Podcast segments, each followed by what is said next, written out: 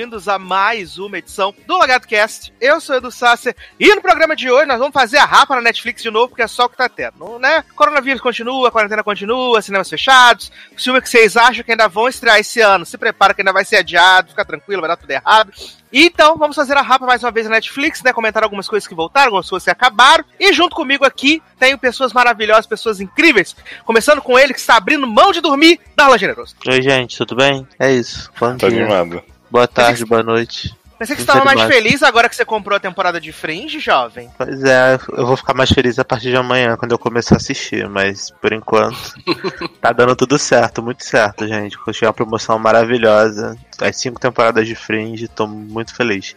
E eu já descobri que tem uns episódios que são estendidos, então um episódio que tinha duas horas, agora tem duas horas e meia. Ah, bom. Adoro!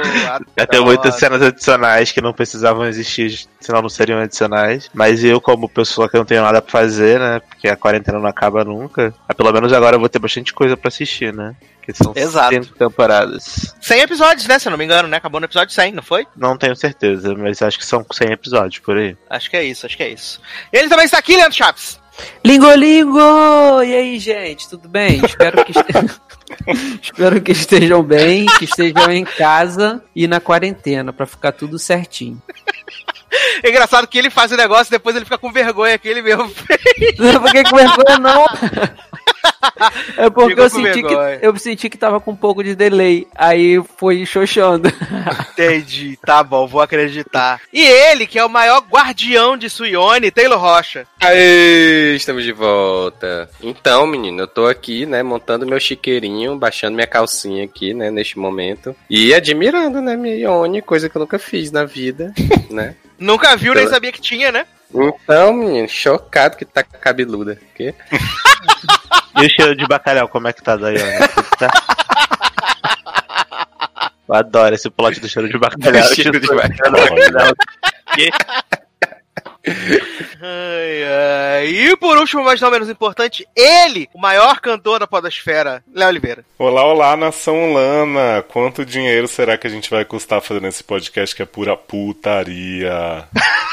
Gente, Adoro. Vamos fazendo, gente. Até o fim do programa a gente acorda numa realidade em que Biruliro perdeu a eleição. Vamos, vamos ver. Então é isso, né? Vamos começar. Aí temos uma pauta recheada, coisas incríveis, coisas maravilhosas. Eu queria começar logo, então, com uma série que encerrou seu ciclo aí de 11 temporadas, né? E É, era aquela série que brilhava muito, que todo mundo falava que era super incrível, super inacreditável. Ganhou 75 Emmys consecutivos, né? Desde o ano que estreou. Mas aí depois foi apodrecendo, apodrecendo, depois ninguém mais sabia que existia. Mas acabou, né? Depois de 11 temporadas, Modern Family chegou aí ao final. Depois É, entrou os naquela de. Gente, ainda tem essa série que tá passando? E ninguém sabia? né? E assim, eu, eu fui até o final da sexta temporada de Modern Family, depois não tava aguentando mais, tava muito repetitivo, as mesmas coisas de sempre. É, mas Leoz acompanhou, e Leoz pode dizer se a série teve alguma melhora de onde eu parei de ver na sexta temporada até essa décima primeira, ou se ela foi repetindo as mesmas piadas, né? Glória, e chamando Manny, Jay velho rabugento. Preso na primeira, né? Não, ela faz isso desde a primeira temporada, que era Não, espontâneo. ela chamar o Manny porque ela é a mãe dele normal, né? Mas. Não, mas ser aquela coisa de-. Aquela coisa escandalosa, né, de sempre Hum. e tal. Mas e aí, Leoz, como é que foi esse final de, de, de série? Porque Big Bang Theory, eu assisti, foi um final emocionante, final bonito, Foi, final que mexeu. Esse final também conseguiu mexer, assim, de ser uma coisa bonita, uma coisa que, que é, homenageava os fãs da série num todo. Olha, eu vou te dizer que assim, né? Eu já falei um pouco disso no SA, mas eu também parei Modern Family lá pela sexta, sétima. E aí eu fui retomando e vendo que tinha bastante coisa que eu gostava ainda, mas no geral, ela se tornou uma série realmente muito repetitiva, não só dos personagens serem meio caricaturas de si mesmos, mas das situações se repetirem. Então, tipo, ah, o Cameron tá fazendo um negócio escondido do Mitch, achando que o Mitch não sabe, na verdade o Mitch sabe e tá trucando o Cameron de volta. Então, tipo assim, todos os episódios meio que iam nessa dinâmica das pessoas tentando se enganar, Uhum. sabe? E aí, assim, eu posso dizer que a nona temporada é muito boa. E aí, a décima e a décima primeira são, assim, tem uns cinco episódios bons soltos no meio. E o resto é tipo aquele negócio que cava logo, né? Então, esse, essa décima primeira temporada teve o nascimento dos filhos da Hayley e do Dylan, né? Que quem queria esse plot, esse casal, não conheço ninguém, mas rolou. E teve uns bons episódios, teve um episódio em Paris, que, né, eu acho que gatilhos aí pra Edu e Leandro, mas que é Exatamente, bem interessante. Não aguento mais. E teve meio que uma coisa da, da separação da família, assim, né? Porque as pessoas começaram a aceitar empregos tal, não sei o quê. Então, o episódio final mesmo, ele é sobre a despedida do Mitch e do Cam, que estão indo pra, sei lá, que estado do campo que Ken quer ficar mais perto da família, ser treinador tal. E eles acabaram de adotar um outro bebê, estão com a Lily apoiando tudo tal. E meio que a família vai se despedir e fica aquela coisa, tipo, ah, o voo do Ken do Mitch foi cancelado porque teve um tornado. Aí eles acabaram de se abraçar, de fazer tudo, e aí eles falam, ah, vamos ficar mais umas duas horas aqui olhando pra cara do outro. Aí daqui a pouco, ah, teve um alagamento. Então todos os desastres naturais do mundo só não teve coronga, né? Porque a série já tava gravada, senão eles teriam ficado presos na casa, né? Dos Dan. Sim, não ia conseguir sair. Então é muito sobre essa coisa de despedida, porque além do Mitch do Cam, as- os Dunphy estão se mudando, todas as crianças, né? Porque tava lá Hayley com Dylan e os filhos, tava Alex, tava Luke. E aí Luke é aceito na faculdade, Hayley e o Dylan acham. uma- Eles vão morar na antiga casa do e do Mitchell, né? Porque eles se mudaram. Uhum. E a Alex vai pra Sibéria, sei lá, tipo, com o cara que era professor dela, que eles vão fazer um projeto juntos e namorar, ser muito feliz, melhor casal. Então sobrou o Jay e a Glória ali pertinho, né? E o Phil e a Claire também decidem viajar por não sei quanto tempo depois dessa barra toda. Então é realmente cada um pra um lado. E aí é bem emotivo, assim, o episódio, mas menos do que eu esperava. Você comparou aí com o Big Bang Theory? Eu até fiz essa, essa comparação no Twitter, porque assim, apesar de não ter visto The Big Bang Theory toda, eu me emocionei muito mais com a temporada e com o final de The Big Bang Theory com o de Modern Uhum. Family, sabe? Eu achei que no meio da temporada já tava meio certo que todo mundo ia cada um pra um lado. E aí eu acho que eles seguirem nesse negócio, tipo, meio que. Foi tipo Friends, cada um deixando a chave do apartamento. Que Entende? vocês que odeiam Friends não sabem, né? Mas é o mesmo sentimento, só que eu acho que faltou, assim, foi um episódio de você falar, ah, legal, né? Acabou. Teve uma parte muito boa que foi a os Dunphy, a Hayley, a Alex e o Luke fazendo um videozinho que o Luke tava vestido de cachorro e tal, porque isso, tipo, teve vários flashbacks né, no decorrer da, da temporada deles pequenininhos, dá aquele quentinho no coração. E aí elas falam que teve um vídeo que eles fizeram há muito tempo pra mostrar pros pais que eles poderiam criar um cachorro. E aí o Luke fazia o cachorro e elas faziam várias coisas. E aí elas convencem o Luke a refazer esse vídeo agora, como se fosse uma despedida dos três também. E aí é bem legal, assim, mas não chega a dizer assim, ah, que pena, que saudade que vai deixar, não. Você só falar "Ah, que bom que acabou mesmo, né? Entendi. Torcendo pra que as pessoas consigam arrumar outros empregos, né? Porque. Menina, eu tava pensando sobre isso. Fiquei até agora, né? O mundo está doente. Porque essas pessoas são tão marcadas que eu não imagino quase ninguém trabalhando depois. Exato. Eu, eu tava vendo, acho que na TV, sei lá, semana passada tava passando aquele filme da, da Melissa McCarthy com Jason Bateman, que ela tem, ela rouba a identidade dele, e aí aparece o Cameron, né, no elenco. Uhum. Ele é. Ele é tipo um mafioso que tá atrás da Melissa McCarthy. E, tipo, não consigo ver ele fazendo outro personagem. Mas eu acho que o Você Cameron é que que tem esse mais chance. Esse dia eu tava bem pensando nisso também, desculpe cortar, com o elenco de Grey's Anatomy. Por exemplo, é impossível ver a, a Meredita fazendo outra coisa. O Owen, por exemplo, que é um personagem insuportável, que ninguém gosta. Ah, ele mas já a fez. Catherine filme. saiu e tá aí bombando, né? Super talentosa. né? Sandrinha, né? Na maravilhosa série Killing Eve. Porra, Não, sim, episódio, hein? Hum. Mas são pessoas que, que saíram, pô, já tem o quê? Seis anos, praticamente, a, a, a, a San- a Sandra Oh. Mas imagine essa, a Ellen Pompeu continua 17ª, 18ª, eu acho que é muito tempo, a vida Mas inteira. ela em e- Pompeu, ela já disse que ela não quer nem trabalhar, né? Depois. É, nem vai precisar, né? Que o É, não syndication que ela vai receber na vida dela, né? E ela é a produtora executiva da série, praticamente, também já. Exato. Sim. Ela vai É. receber pra sempre dinheiro, o Grey's Anatomy existindo, respirando no streaming, ela tá Uhum. ganhando dinheiro. O que, que Mas eu a acho que isso é uma poderia coisa fazer? temporária. Eu acho que essa, essa- esse desconforto é uma coisa temporária. Eu acho que agora que a série acabou, no início vai ser um pouco complicado você olhar e ver algumas pessoas e falar assim: caramba, esse é o Cameron, essa é a Hayley, essa é a Glória. Mas daqui a uns anos, cara, os caras ganharam tanto dinheiro com Modern Family que eles conseguem parar um, um, um ano, algo assim. É, se a gente E pensar também que o Ed. O'Neill já era marcado, né? Pelo. Pelo Al Bundy. É. Por exemplo, gente, o, a galera de Friends, a gente não consegue até hoje. A gente olha e fala assim, ah, Rachel, Ross, mas a gente vê coisas que eles estão fazendo. Ah, mas a. Jennifer conseguiu fazer. É isso que eu Agora, falar. depois de 40 anos, que acabou. Não, Não, é ela fez vários filmes bons com a Adam Sandler. Ela, ela já, fez até filme. No Oscar. Respeita a Jennifer. Então, mas ela, ela, pra mim, ela continua sendo a Rachel. Só que eu, depois de. Eu não sou fã de Friends, então pra mim é mais fácil. Mas eu imagino que depois de, sei lá, de 19 mil anos que acabou Friends, as pessoas já meio que acostumaram. Mas mesmo assim, quando as pessoas veem um filme ou uma série que tem o Royce ou a Phoebe, por exemplo, o pessoal chama de Royce e Phoebe. Sim.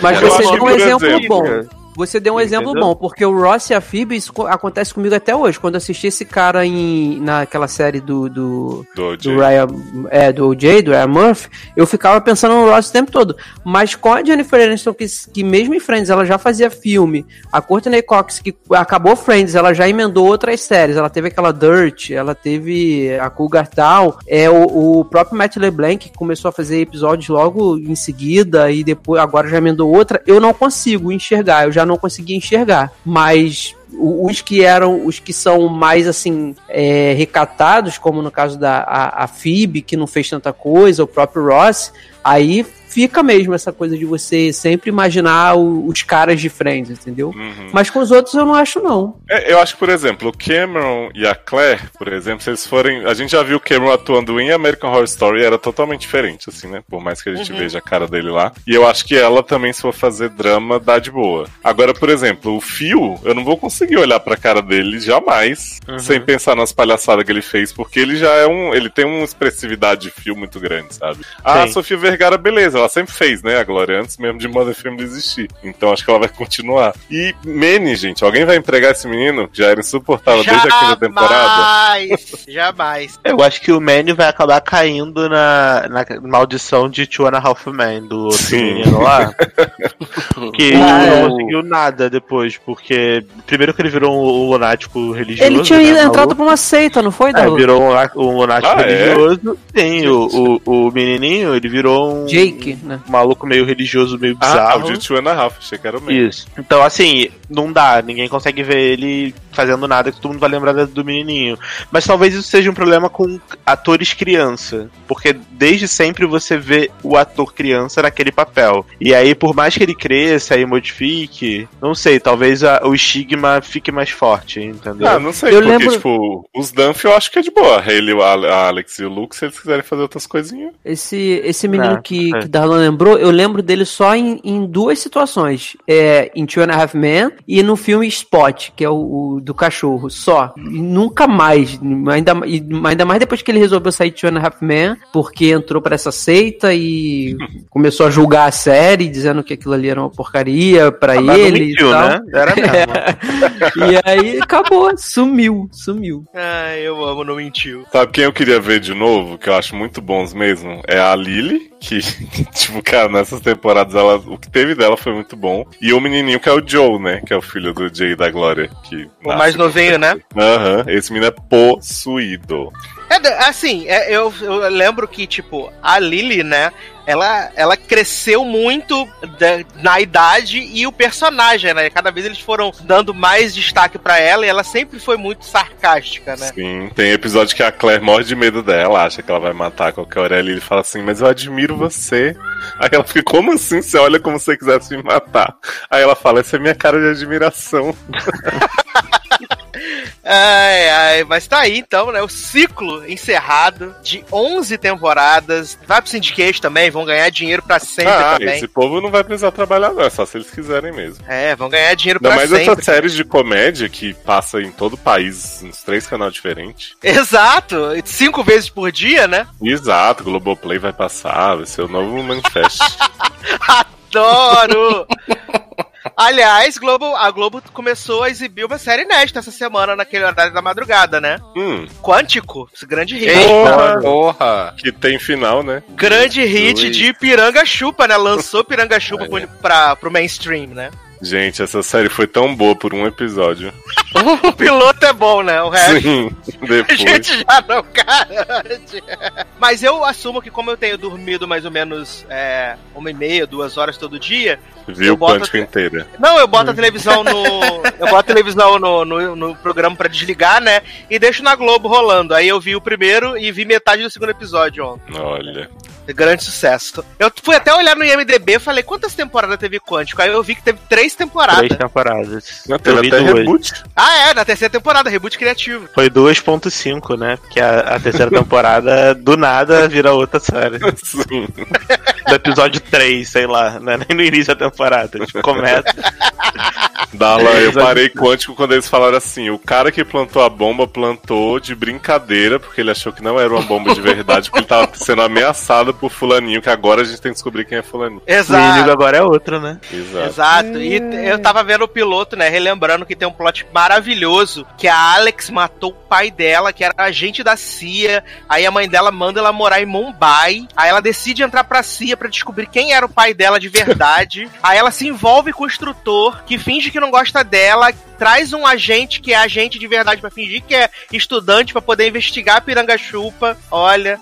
Tem o plot das gêmeas, né? Das agentes gêmeas, né? Uhum. Que fica se Sim. passando uma pela outra. Tem Maravilhoso. o plot do homem que tem que fingir que é viado por nada, assim, só porque ele decidiu. E aí ele ficou, oh, eu não aguento mais ser viado mesmo. Tem o namorado da menina de Atypical, né? Maravilhoso. Isso, Lourinha. Isso. Ele é filho, ele é filho do Pellegrino e da Márcia Cross. Sim. O auge. que essa série fica boa mesmo quando o Pellegrino entra no elenco. Márcia Costa nessa série, essa mulher sumiu também, né? Tá, tá, no foi- foi Hangout a última coisa que ela fez. Não, e o Hangout agora, né? Amo esse hangout. Eu acho que a gente tem que fazer uma É porque cobertura ela tinha, ela, tinha, su- ela tinha sumido de- depois de, de Desperate, né? Mas ela. Que- É, aí depois- e agora é quântico, né? Acho que a gente tem que cobrir o Hangout de Desperate e a reunião de Nine One que vai voltar, né? Aí sim, Ah, é? Claro. aí sim, hein? E a renovação de Westworld, né? Também. Que vai Sim, voltar, e tá Dynasty até a sétima temporada. Mas seguindo aqui nas comédias familiares, né? Vamos ah, saindo de uma que terminou pra uma que começou agora, que foi Black F, né? Que é Black as Fuck.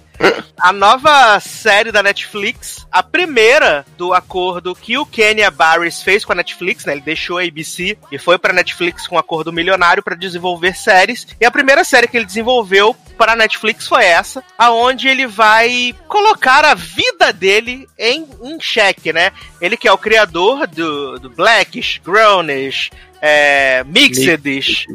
Ele também roteirizou Girls Trip, tá roteirizando Príncipe Nova York 2. Ele tem uma boa quantidade de coisas que foram bem sucedidas na televisão e no cinema. E ele vem trazer essa versão dramatizada, entre muitas aspas, né, pra Netflix, é, contando a, a trajetória dele ali, o dia a dia dele com a família dele. E aí, tipo, ele interpretando ele mesmo, e a gente tem o resto da família todo que é, é, elenco mesmo. Começando com a Rashida Jones, que faz o papel da esposa dele. E ele tem quatro filhos ou seis filhos? Eu sempre me esqueço. Seis filhos. São muitas crianças que vão e voltam e desaparecem e reaparecem. E todas elas, né, exaltando a negritude. É, basicamente, a temática da primeira temporada é toda sobre é, como alguma. A temática dos episódios está ligada diretamente ao racismo. E aí sempre eles vão fazendo esse paralelo. E tudo isso com uma visão de falso mockumentary, né? Que a, a filha dele do meio tá fazendo ah, um filme para tentar entrar na faculdade de cinema. Então ela que vai filmando, ela que tem os acessos e tal. Eu conversei com o Darlan um pouco, eu não sei se ele terminou a temporada, eu vi só até o episódio 4, porque pra mim foi muito difícil. Eu falei com os meninos na semana passada, quando a gente tava gravando, que eu vi o trailer, eu me caguei com o trailer, achei muito engraçado, falei, hahaha, vai ser a, a comédia que eu vou amar. E aí quando eu comecei a assistir, é, rapidamente isso acabou, porque eu não consegui. Primeiro porque o Kenya, ele é o personagem, ele é a pessoa mais chata do universo. Se ele for chato nesse nível na vida real, deve ser muito difícil lidar com ele, né? Mas os periféricos dele ali, a Rashida Jones, os filhos, eles são engraçados. Mas o problema é que a série perde muito tempo focada nele, falando dele, sobre ele, ele sendo o, o engraçadão, o problemático, o criativo, e isso foi me afastando, me afastando. O limite pra mim foi quando ele aceitou as- é, treinar o time de beisebol no episódio 4. Aí foi o limite, falei, não dá mais, sem condições, assim. Pra mim foi muito. Pra, mim- pra mim, o limite foi o primeiro episódio mesmo, porque foram 36 minutos, se eu não me engano, intermináveis. Porque eu também Não, acho. são que- 26 o primeiro episódio. 26? São 20 e pouco. O primeiro são Ixi. 20 e pouco. É, Eu, eu jurava que era 36 ou 34. é porque mas, é, é meio chato, aí eu parece acho que demora muito, também mas é, mas é 20 é. e pouco. Ele é bem chato o personagem, mas em compensação, a- como o Eduardo falou, a única coisa ali pra mim que, que salvou foi a personagem da esposa dele. Que, que ela é boa fazendo a comédia dela, que não é aquela comédia escrachada, mas que você consegue ter um alívio cômico. Viado, essa mulher na assiste, sabe? rave, essa mulher na rave, cheia de bala, é maravilhoso. Maravilhosa. Em qual é episódio, maravilhosa. qual episódio é esse? Episódio segundo. 2, é o segundo. Ela é Porque de chapada rest- de bala, é maravilhoso. Porque de restante, assim, do primeiro episódio é ele reclamando o tempo inteiro, né? Do, do- da, dizer- dizendo que odeia branca e tal, por conta das situações que acontecem, e reclamando de assim, ah, eu fico ou não fico com esse meu. com essa minha corrente, é, porque estão falando dela e eu não sei se eu fico ou se eu não fico, meu guarda-roupa é chiquérrimo, cheio de, de moletom caríssimos, eu não sei se eu devo continuar usando, eu- e também não sei se eu devo continuar com o meu carro é, super equipado, que é de corrida. Então achei bem, bem chatinha a série, esse primeiro episódio. Então, eu, eu confesso que o primeiro episódio eu também não acho ele muito bom. Eu acho, assim, eu concordo com o Sasser, eu acho que o grande problema dessa série é o personagem do Kenya, eu acho ele muito insuportável, muito chato.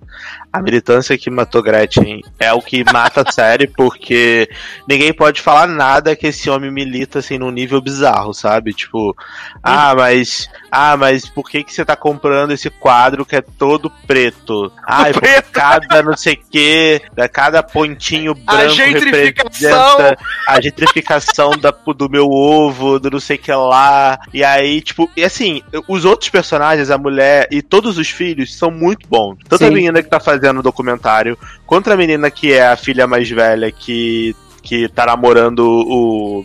O maluco que o pai acha que é, tipo, policial disfarçado e tal, que tá querendo sair da faculdade de cinema que o pai cobrou favor pra ela entrar pra fazer faculdade de marketing quanto a- os outros menininhos novinhos que não tomam banho há quatro dias. Todo mundo é muito bom. É muito engraçado. Então eu consigo ver potencial na série. Só que o problema é que a série se perde, porque todos os episódios, como o Sasser falou, são focados na escravidão. Tanto que o título de todos os episódios é algum tema. E a resposta é por causa da escravidão. Todos os episódios. Uhum. Então eu acho que depois de. Eu vi cinco episódios. Então depois do quinto episódio, a coisa vai ficando bem cansativa.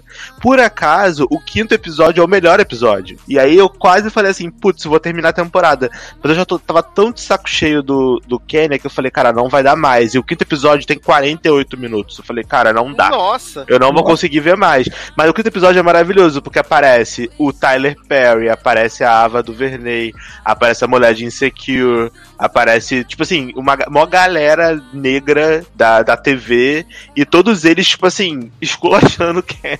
Porque, porque o episódio todo é ele revoltado porque as pessoas brancas não falam a verdade pros negros. Tipo assim, ele ele tava, ele fez um filme, um roteiro sobre alguma coisa, e as pessoas brancas não falam a verdade pra ele que o filme dele é uma merda. E Isso já tem fica- no primeiro episódio, né, Darlan? Hum, não lembro se tem no primeiro episódio. Tem, eu acho, que, eu acho que tem isso com o cara que é estagiário dele, e depois no final, na despedida, quando ele encontra alguém no. que ele tá. Eles estão num, num restaurante, ele encontra alguém, e o cara vai e fala assim: Ah, gostei da sua corrente, e, sai. Já acontece desde o primeiro episódio. Essa, essa Ah, não, não, mas isso daí, no caso, na verdade, não é sobre o filme, o roteiro que ele fez, é sobre, no caso, a vida Ah, dele. Porque sim, o primeiro episódio entendi. todo é sobre a corrente, aí ele vai dar aquela militada em relação à escravidão. Ô, No primeiro episódio, não tem, no primeiro episódio não tem um roteiro ainda, né? Sabe quem, fala- sabe quem é que aparece no primeiro episódio de Black as Fuck? Hum. O criador de Modern Family, o Steve Leatin. É. Ele, ele, ele é, ele, o, o Kenya acusa ele de ficar, querer ser melhor que ele só porque ele é negro. Que tem coisas melhores que ele só porque ele é negro. Mas, gente. né? Aí, Que- nesse, Que nesse boa, né? É, pois Muito. é, mas todas as, as piadas são porque ele é negro. Mas assim, a, no quinto episódio eu acho legal porque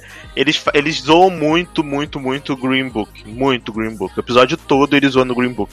E aí, tipo, ele revoltado, tipo, a família dele toda negra. E as pessoas. A, a- a história é assim: ele vai no cinema com a filha e a mulher. Aí, a mulher, aí vão ver um filme de um cara negro o pra Hum, negros, roteiro negro, etc.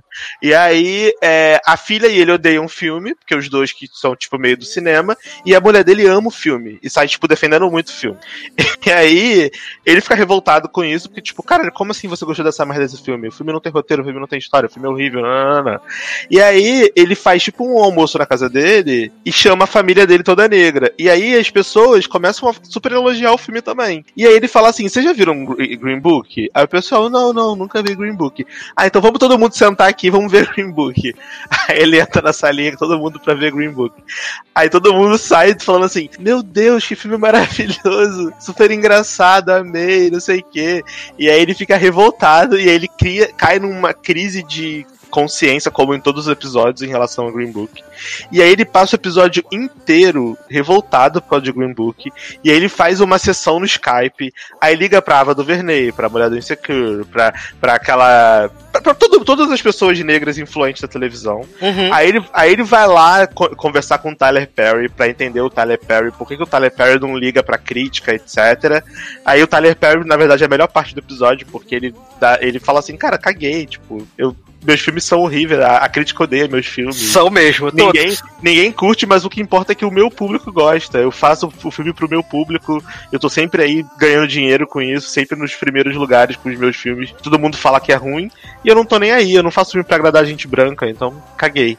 E aí ele cria, ele entra tudo numa crise de consciência. E aí nesse meio tempo a mulher dele também tá. tá porque no quarto episódio a mulher dele tá, tipo, tentando ficar influencer do Instagram, né? Que ela até Uhum. contrata uma mulher pra ajudar ela. pra ajudar ela no Instagram, que é maravilhosa também. E aí esse plot vai evoluindo. Então, assim, tem umas historinhas legais.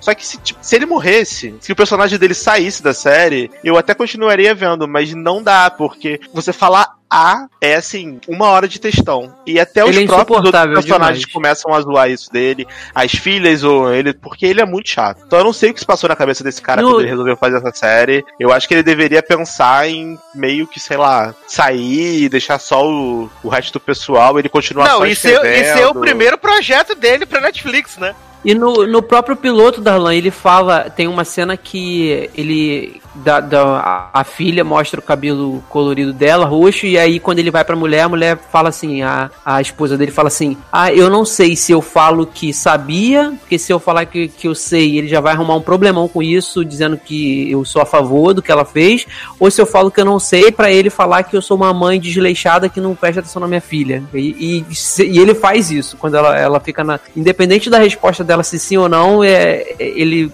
parte pra cima dela com militância, né?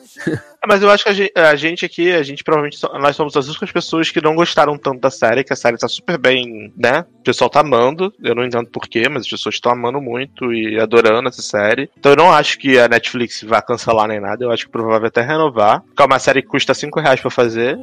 Sim. É, eu acho que provavelmente vai ser é, renovada, mas eu, eu acredito que eu não vou ver mais, porque eu vi os cinco episódios e eu já tô assim, de saco cheio desse cara. Não é Ele pra é mim, muito chato. Ele é muito chato. E olha que eu afasta as pessoas. de militância e tal, eu acho interessante. Eu acho que tem uns, uns pontos legais da série, sobre o papel da mulher, a questão da mulher negra, tanto tem um episódio inteiro focado na, na Joy, né? É Joy, né? Joya, que, é- Isso, que é a mulher dele, Uhum. que, que é muito legal. E eu amo a, a Rashilda Jones desde Parks. Sou muito fã dela, adoro o trabalho dela. Mas, infelizmente, com esse cara deu tudo errado. É, não, também tem aqui, no- acho que é no. Acho que é no terceiro, no terceiro episódio. Que tem o rolê que a, a filha faz os vídeos pro Instagram, eles falam sobre a sexualização da, da menina negra, Uhum. que como eles veem que a- a- sub- supostamente a mulher negra se desenvolve antes da mulher branca, e isso elas são mais sexualizadas e tal. Ele tem umas, umas discussões legais. Mas se o protagonista é um insuportável, fica muito difícil. Sim, todas Muito. essas discussões legais não, não envolvem ele. Porque assim, esse plot é super legal porque envolve a mãe, a filha E a filha. e, as outras as, e as duas filhas. Exato. Ele não tá envolvido. Enquanto isso, ele tá preocupado em comprar roupa do Jay-Z. Do Jay-Z. E Quando, saco o quando o episódio inteiro. protagonista não ajuda, é um problema, né? Aí Pois é. tem tendência a afastar as pessoas. No É, nosso eu- caso, a gente, afastou a gente. Eu não recomendo, assim, ver não, porque eu achei bem meio chatão. Mas se você curte uma série milituda, talvez você vá curtir. Não É sei. verdade. Verdade, é verdade. E aí, Darlan, o que, que a gente vai tocar então pra passar pro próximo bloco desse podcast? Ah, putz, eu nem pensei na música, mas toca aí. sei lá. Quer que eu te dê uma Ah. sugestão, Darlan? É, não, vou deixar essa sugestão pra você, né? Mas tem que ser algo que tenha no Spotify, né? Pelo que eu, pelo que eu entendo. Aham, isso. Infeliz- infelizmente esse hino ainda não tá no Spotify, Leosa. Inclusive, a Não, basta, aqui. basta alguém entre nós ter o arquivo de áudio com o hino. Mas ninguém tem. É, mas Ah. ninguém tem, infelizmente.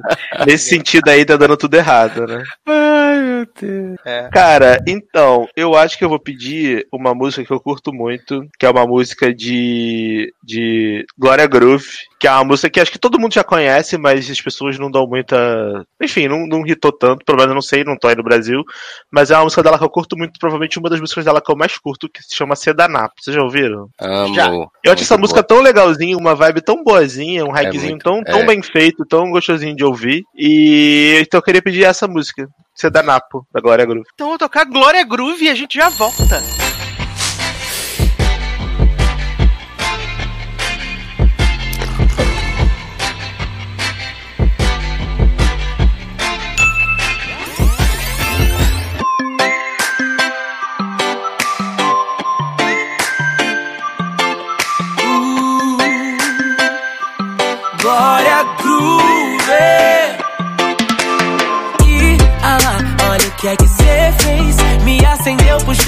Passou outra vez. E ah lá, ó que situação. Eu nunca aprendi a não ficar na tua mão. Você quer dar uma, não quer andar dois. Você me enrola, me aperta, guarda pra depois. Deixei embolada, eu já tô bolada. Presa na sua teia, Mary Jane abandonada. Me sentindo seda na porra. Não era bem o que tu queria, mas até que eu dou pro gasto me sentindo seda na porra. Eu tinha tudo pra ser blunt, mas tu me botou de lado, me sentindo seda na porra. Não era bem o que tu queria, mas até que eu dou pro gasto me sentindo seda na porra. Eu tinha tudo pra ser blunt, mas tu me botou de lado.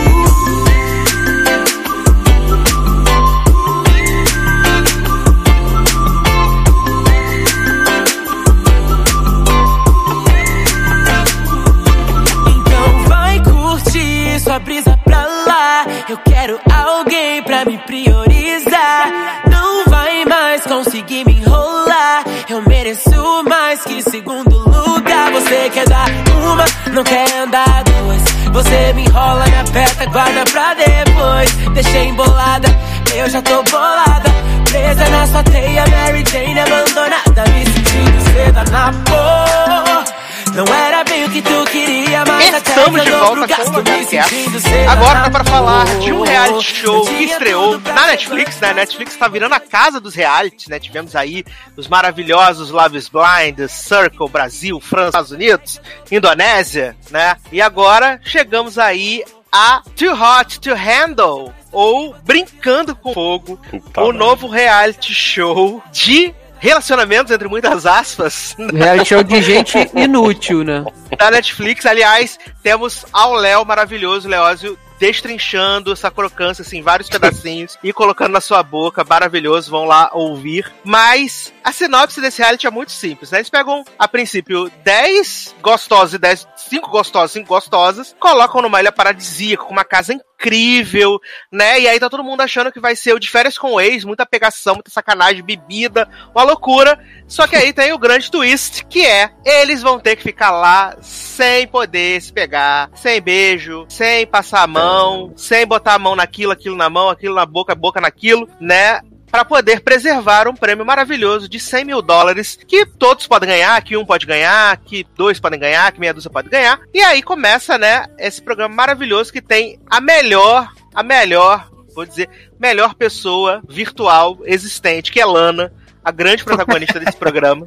E é. Porque a premissa do programa é que através de. que supostamente esse elenco são os grandes pegadores, né? Que dá oi, já tá transando, né? Na verdade, nem deu oi, só olhou, já tá transando, a loucura. São grandes pegadores e grandes pegadoras. Desse jeito. E o, o programa propõe que eles possam evitar esse só essa coisa física para que eles possam produzir e criar conexões mais profundas, né, com as outras pessoas. E cada vez que tiver alguma coisa que rompa, rompa a regra do programa, eles perdem uma quantia X em dinheiro. Um beijo, 3 mil dólares, não sei o que, tantos mil dólares. E assim vai, né? E assim, é, eu assisti todos os episódios na sequência, né? Porque eu comecei e não consegui terminar de parar de ver. Consegui terminar de parar. parar, exatamente. Dado o grau de escrotidão, bizarrice desse programa maravilhoso, né? Que tem protagonistas como Lana, a grande. sei Maior lá, modificador de ar que você respeita. Exato. E a narradora maravilhosa que fica debochando do A narradora é a melhor coisa, cara. o Tem umas, frases, tem umas frases de efeito que ela fa- o cara fala assim, ah, é, eu tenho um pauzão, o meu pau do tamanho de um, de um vidro de Aerossol. aerossol. E aí ela fala assim, hum, é, só, só de pensar engravidei. Tipo, são frases assim, ou então, ah, é, eles vão se fuder, só que não do jeito que eles queriam. Tipo, a melhor coisa pra mim é a narradora. E aí, e aí, meninos? O que vocês acharam de Too, too Hot to Handle? Então, é, eu co- comecei muito animado, muito feliz. ah, mais ou menos até o episódio 4 eu gostei bastante. E Meu depois pra mim. né? Depois pra mim foi só ladeira abaixo, deu tudo errado. Porque tudo errado. eu esperava Putaria. putaria sem limite e recebi terapia de casal insuportável no final. aí, não, entendeu? aí não rola, né? É, e aí, assim, eu sou, eu geralmente sou público pu- público-alvo desses reality shows ridículos e sem conteúdo. Eu acho que é isso que a gente quer ver mesmo. É pra isso que a gente paga Netflix, pra ver coisa bagaceira. Mas esse reality show, por ele ser, sei lá, PG-13, eu acho que ele não conseguiu alcançar, infelizmente. Eu acho que tem outros reality shows muito é, melhores, muito mais, sei lá, no sense que entregam muito melhor, entendeu? A proposta. Porque assim, a proposta era: não pode tocar, não pode fazer nada, não pode bater punhetinha, não- enfim, não, não pode fazer nada que você perde dinheiro. A partir do momento que a perda do dinheiro não gera nenhum conflito, mais, Uhum. e no final eles ainda usam isso pra falar assim: ah, tá vendo, vocês perderam muito dinheiro, agora eu vou recuperar, vocês podem recuperar parte do dinheiro de vocês se o fulaninho, fulaninho ficar dentro do quarto uma noite sem se tocar. Inclusive, da- não tem, objetivo da não tem uma parada, situação- entendeu? Não tem uma situação também que eles falam de. Tem, que tem uma menina que fala assim: ah, eu vou fazer eles perderem o dinheiro de propósito. Sim, Sim, a, a Quando ela beija a outra menina. Então, né? a melhor parte do reality show pra mim é a primeira metade, exatamente por causa do Cristal Hailey e o pseudo Cristal Francesca.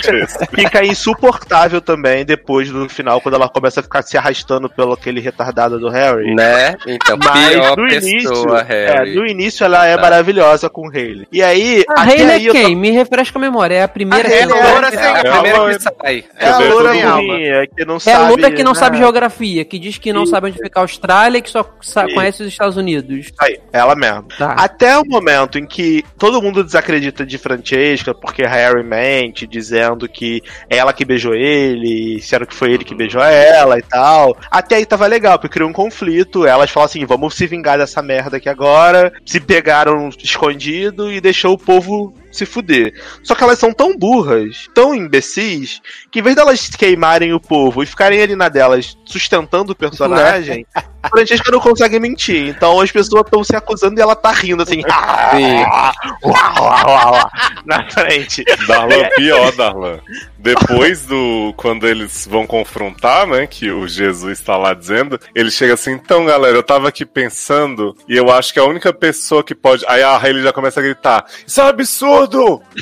Olha isso. Aí eu fiquei assim, gente, será que foi a edição que construiu isso? E todo mundo faz uma cara assim de tipo, quem Que que, que tá essa menina tá né? reagindo?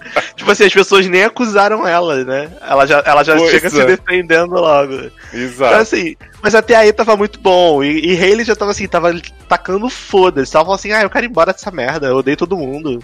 Todo mundo divertiu. Vai tomar no cu de vocês, ninguém quer melhorar. eu no, no reality show. É, se fosse eu, faria a mesma coisa. Mas eu acho que perdeu o objetivo, porque ela era uma pessoa que não podia ir embora. Porque ela tava ali realmente causando. Ela tava pouco se fudendo pra aquilo ali. Ela ia fazer o máximo que desse pra causar. Só que a- o objetivo do reality show se perdeu, porque no final virou uma parada de Hum. terapia de casal. É, as, as pessoas que estavam fazendo casal viraram um foco completo, porque as pessoas que tinham que melhorar. Nossa, e formar o problema conexões também fortes. é que, tipo, teve o rolê que, tipo, esses casais se formaram, que foi o Sharon e a menina lá, e o, a Francesca e o Harry, e os outros ficaram avulsos fazendo mais nada no programa. Sim. Ah, vem cá, falou tem- que Nicole, Nicole, não fez né? nada. Entrou, saiu. Só né? mudou o cabelo. Mas teve. Como é que era a saída? Eu só vi o primeiro, eu não consegui. Não, a passar. saída tiraram do cu deles, não tinha saída. A menina falou mal da, do, do processo, né? Do, lá do Mar Alto. Aí a luminária falou. Inclusive, assim, eles seguiram o programa sem a menina um tempão. Sim. Aí a luminária falou assim, igual a Arlequina. Ah, esqueci de contar um negócio. Aí aparece ela expulsando a menina. E a menina Ah, é a Lana que expulsa? Ela. É. Não, tanto é que, tipo, é, entram três pessoas novas lá no sexto episódio. O Avulsíssimas quinto, pra nada. quinto ou sexto episódio. E aí, tipo, só uma lá que eles emendam lá com outro cara pra formar casal. E os outros dois, como não formam casal, chega no penúltimo, último episódio, ele, é- ela elimina também. Eu, tipo, entrou pra nada, participou. Tipo, Eu eliminei porque eu quis. É, É, tipo não.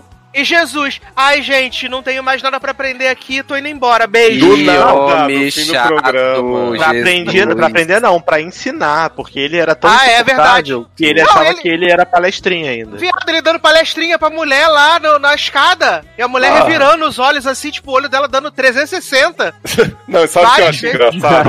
Que o, o programa é claramente armado, assim, que a conta dos novatos bate, né? Tipo, primeiro entra o Bryce, né? Aí Muito másculo, você pensa, passagem. Tem um homem a mais, né? Beleza. Aí quando a Hayley é expulsa, entre muitas aspas, que eu falei pro Darlan que essa menina claramente pediu pra sair, falou não aguento mais, eles botam duas mulheres e um homem. Só que assim, continua um homem a mais. Tipo, mesmo colocando duas Aham. mulheres. E aí logo em seguida o Jesus fala assim: ah, cansei, tipo, faltando dois dias pro programa acabar. É. Uhum. É ridículo demais. É, Não, isso- e, isso- e, tipo, essa isso. questão que o Darlan falou do a partir do momento que a questão financeira não influi na história, mas eu não sei, ficou muita impressão de que, tipo, desde o início eles não estavam muito se importando com, com questão de dinheiro, porque... Mas É, não estavam mesmo. estavam Porque- cagando com dinheiro. Ah, não, porque até você pensar, né, que até o que o Léo comentou no Ao Léo, da, a, a gente não sabia se ia ser o prêmio pra cada um ou se ia dividir Uhum. né, durante a temporada. Mas parece muito que, tipo, eles já sabiam que o prêmio ia ser dividido. Que ia ser um porque- lixo de prêmio. É, exato. Porque, tipo, ser. 10, 10 mil pra cá, 7.500 que ficou no final pra cada. Que a pessoa vai, vai deixar de transar por causa de 7.500 dólares, gente. Então, mas o meu ponto é exatamente esse. Eu acho que já que ia ser Glee Project no final, todo mundo ganha.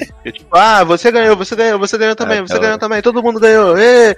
Não precisava desse reality, caralho. Pra que, que tá todo mundo numa casa e proibido de transar, se no final ninguém vai ganhar porra nenhuma com isso? E aí todas as tensões que poderiam ser criadas, que seriam em relação ao dinheiro, porque o dinheiro, em teoria, seria pra criar uma Uhum. tensão. Se alguém perdesse, ia ter uma treta. Ah, quem perdeu, não sei o que, vai tomar no seu cu. Mas não tem isso. As pessoas não cagam. As pessoas falam assim: ai, gente, fui lá, paguei boquete, to tomei porra na boca, me arrumei Eu vou língua ficar, nessa porra. "Ah, Todo é mundo, ah, foda." mas valeu a pena, amiga. Ai, que bom, né? Que você precisa de Isso que 16 mil. importa. Vai tomar no cu, né, meu amigo? Porra, eu não. Assim, isso foi me irritando no nível. Eu falei, cara, por que eu tô vendo isso? Aí eu, eu, eu tava vendo pela galhofa, só que chegou no momento que parou de ter galhofa. Começou a ficar só chato. Sim. Não, e, Aí eu- e, tipo, Porra. quando eu assisti, eu falei pro Darlan assim: Darlan foi ruim, mas eu imaginei que poderia ser bem pior, porque, tipo. Eles no penúltimo episódio começam a falar que é só algum que vai ganhar. Tipo, do nada. O programa inteiro não tinha essa informação. E aí, quando eles começam a debater, ah, mas vai ganhar quem formou casal ou quem obedeceu às regras? Aí, por um lado, eu penso, sacanagem da porra, Francesca e Harry ganharem, né? Toda hora se boqueteando. Eu tava Mas achando que ia ser Sharon e, a, e a menina lá que ia ganhar. Então, mas Sharon e Ronda também fizeram coisa errada, dedinho, né? Uh, Não, sim, mas foi Não. menos pior. Foi, me, foi É, menos dedinho, pior do que a né? Franche, Francesca, Francesca e Herrick, né? Que perderam, tipo, 50 milhões de reais. Pois é, mas aí você pensa assim, tipo, vou dar o prêmio pra Nicole, pra Kels, não- também não vale, né? Então, Que não tipo, fizeram É. porra nenhuma, né? Ou pra Chloe, que ficou aqui, ficou ali no Vernado. Ai, Mas é isso que eu tô Chloe. achando estranho. Ai, Chloe eles, belíssima, gente. Amo Chloe. eles não definiram se era 100 mil reais pro grupo ou se era 100 mil pra cada um. Quando alguém perdia, perdia a pessoa que cometeu o ato, foi isso ou Perdia perdia todo todo Não, mundo? mundo. tirava é do porque, fundo. É, Ah, porque, tá. ele- porque eles só falavam, tipo, ah, tem um prêmio de 100 mil, tem um prêmio de 100 mil. Exato. Aí nunca dizia como é que era, né? Aí tipo, ah, beijou, perdeu 3 mil, só tá em 97 o prêmio. Mas nunca foi falado se era individual Só que, por exemplo,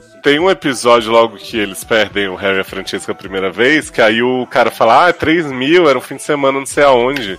Aí a menina fala assim, mas não é só você, é 300 pra cada. Então, assim, eles já sabiam que era dividido. Ah, é. Uhum, uhum. Porque Tipo, pra mim era dividido desde sempre. Quando veio o plot de ah, só um vai ganhar, eu também achei super estranho. Tanto que no final, quando a, a Lana começa, fulano, fulano, levanta. Fulano, levanta. Eu falei, ah, essa piranha vai dar pra todo mundo. Essa, essa, essa inteligência artificial desgraçada vai dar pra todo mundo essa merda desse, desse prêmio. Mas assim, eu fiquei muito chateado, porque eu queria que fosse uma coisa ou com mais treta, que não teve, Uhum. teve zero treta, ou com mais putaria, que também não teve. Até porque o dinheiro Até- geralmente traz treta pra qualquer um. Vocês já viram um Reality show chamado A Casa? Não. Que são, 100 Já pessoas? que são filme. 100 pessoas dentro de uma casa. Ah, eu lembro que você Já, ouvi falar. mas é- Então, Marco o, obje- é, o objetivo é, é o mesmo. Tipo assim, você botar 100 pessoas dentro de uma casa, se as pessoas fizerem merda, elas vão perder dinheiro pra todo mundo. Só que desde sempre tá claro que é pra todo mundo. Ou seja, se você tem, sei lá, 100 mil reais, 100 mil dólares, e aí, sei lá, tem cinco rolos de papel higiênico, você tem que dividir aquilo ali pra 100 pessoas. É, vale dizer que essa Né? casa é uma casa que comporta somente quatro pessoas. Exato. Então você bota 100 pessoas Então numa fica um casa pouco comporta estressante. quatro, sem comida pra todo mundo, sem água, sem não sei o que, nanã, enfim. É, pra mim, esse reality ia ser nesse nível, só que com a questão do sexo, entendeu? Tipo assim, ah, você fez sexo e você perdeu, você tem alguma punição. As pessoas podem te dar alguma punição. Mas esse não, tipo, pô, você perdeu dinheiro, foda-se, você fica rindo da cara das pessoas, nada É que esse programa, Darlan, tipo, pra pegar esse povo, dinheiro. eles A- tinham que. Acho que Não, eu pode falar. É, Pode eu falar. acho que eles tinham que ou botar um prêmio muito mais alto, que eles não devem ter dinheiro pra dar, ou eles teriam que chamar gente mais comum, porque essa galera, tipo, é mega influencer, então ganha isso numa, sabe, É, no público. Verdade. Isso. A própria A Francesca Francesca fala debocha disso, eu falo assim, gente, É. a gente entrou aqui sem nada. É, Se você fala, sair "Eu sem nada, não tem problema." dinheiro, né? Ela falou, faço É. muito mais dinheiro com publi. Beijos. Exato. E até, as, e até as, as poucas tretas que tiveram foram muito fracas e tal. Tipo, a primeira história lá da Francesca com o Harry, né? Da questão de ele ter dito que foi ela que beijou ele e tal. E aí voltar que repetiram isso por uns quatro episódios. E eu fiquei, gente, mas mostraram no primeiro episódio que foi ele que, que deu em cima que dela, que foi lá beijar ela e tal. E aí estão Uhum. repetindo essa história não sei quanto tempo. E o menino o tempo todo dizendo não, que foi ela que começou, que foi ela que começou. Ah, que eu tô chateado que ela. E tem um ela- robô que responde as coisas Ah, que a gente descobre assim, a partir do Lana- momento que desmascaram a própria Francesca. Né? A Francesca beijou o Harry Olha. primeiro, a Lana ia falar assim, negativo. Sim, Pronto, resolveu a treta. exato. Não, Então, assim- a, a Lana quis, que x9 a galera, né? É, assim, eu acho que foi muito mal aproveitado a- o potencial de treta, entendeu? E o potencial de putaria. Porque até as putarias que acontecem, a gente não vê, nada acontece. O máximo que dá pra ver é o povo, tipo, se, se rodeando pra tomar banho pelado e nada acontece. O povo, quando vai pro quarto lá privado, apaga a luz, nada acontece. Então, assim, nem a putaria a gente pode ver porque o programa é PG-13. Então, assim, ah, meu filho. Já dava pra esperar que não teria nada com Deus, disso. né? viu? Fica com Deus. Eu não, eu não, não gostei não, viu? É, Não recomendo não, pessoal. Ah, porque assim, PG-13 na Netflix, já dá pra saber que a parte da putaria não ia ter. Agora, talvez, é, talvez, se eles colocassem um prêmio de, sei lá, 500 mil ou 1 milhão, talvez a dinâmica de quem fosse de sacanagem perdendo dinheiro poderia enfurecer mais os outros participantes. Mas, se no É, final das contas for dividir, dividir ele 10 mil pra 10 pessoas, pra eles, isso aí eles fazem num público, como diz, né? É. Ah, Como diz que eu a acho que assim, Não, pra falar, Léo, primeiro, depois eu concluo. Eu acho que teria como deixar o programa mais interessante sem necessariamente gastar mais dinheiro. Poderia ser um prêmio pra um só, mas eles criarem, nem que fosse naqueles workshop ridículo, eles criarem do tipo assim: é, vai ter a pontuação do workshop, sabe? Fazia uma provinha, alguma coisa simples também, mas. E aí, tipo, se vocês fizerem sexo, vocês perdem, tipo, pontos do ranking de vocês pra ser o vencedor. Então, Isso. tipo, mesmo que a galera fosse calar planta, tipo Nicole, mas ia ter um sentido de você não ter que fazer sexo, porque você tava abrindo mão de 100 mil. É. Não, e outra coisa, eu acho que se eles tivessem realmente uma, entre aspas, competição entre eles, como você tá dizendo aí do workshop, ficaria muito melhor pra quem tá vendo também, porque você vai Uhum. torcendo. Por exemplo, The Circle é um, é um reality show que não tem putaria, porque tá todo mundo na sua cabine. As tretas que tem são tretas completamente formadas pelo, pela inteligência artificial e pela dinâmica do programa, e é super legal, super divertido. Dava pra fazer algo nesse tipo, sendo que sem o isolamento das pessoas e com esse fator do não poder fazer sexo. Se as pessoas que, perde que fizessem sexo perdessem alguma coisa, fossem tipo. Tive- como se, enfim, tivesse um ranking, ou que a pessoa que, que sofreu a perda do dinheiro tivesse um líder da semana ou algo do tipo do episódio ou algo do tipo pudesse dar uma punição pra pessoa que perdeu o dinheiro essa pessoa ia ficar privada de alguma coisa, pelo menos ia criar uma consciência nas pessoas ali de tipo, caralho, pô, quero muito dar, mas eu, se eu der, eu vou ficar sem ir pra festa. Caramba, será que vale a pena? Pelo menos ia ter uma tensãozinha ali de alguma coisa, mas não, é assim, ai, tá bom, gente, fui lá e beijei, foda-se. Beijei e o beijo foi uma merda, que nem a menina coitadinha, que gastou lá 3 mil beijando o homem e o beijo foi uma merda. Que não Sendo que precisava nem beijar aquele homem que já ia saber que era ia ser uma merda. Pois Sendo é. que ela podia ter pego o David primeiro, né? Abriu mão. Se. Pois é. Aí beijou, aí foi uma merda. Aí, tipo, na- nada aconteceu feijoada. Todo mundo ficou assim, ai, ai, nem, tudo bem, mas o importante é a sua verdade, né? Um, o que, que é 3 mil, né? Tá bom, vai ter. Sendo que no primeiro episódio criaram uma treta gigante com a Francisca por causa de um beijo. Então, assim, Aham. fica completamente incoerente a parada. Por que, que você teve uma briga com as pessoas do primeiro episódio por causa de um beijo? E aí depois, no segundo, terceiro episódio, todo mundo tá se beijando e ninguém liga. Sabe? Por que que.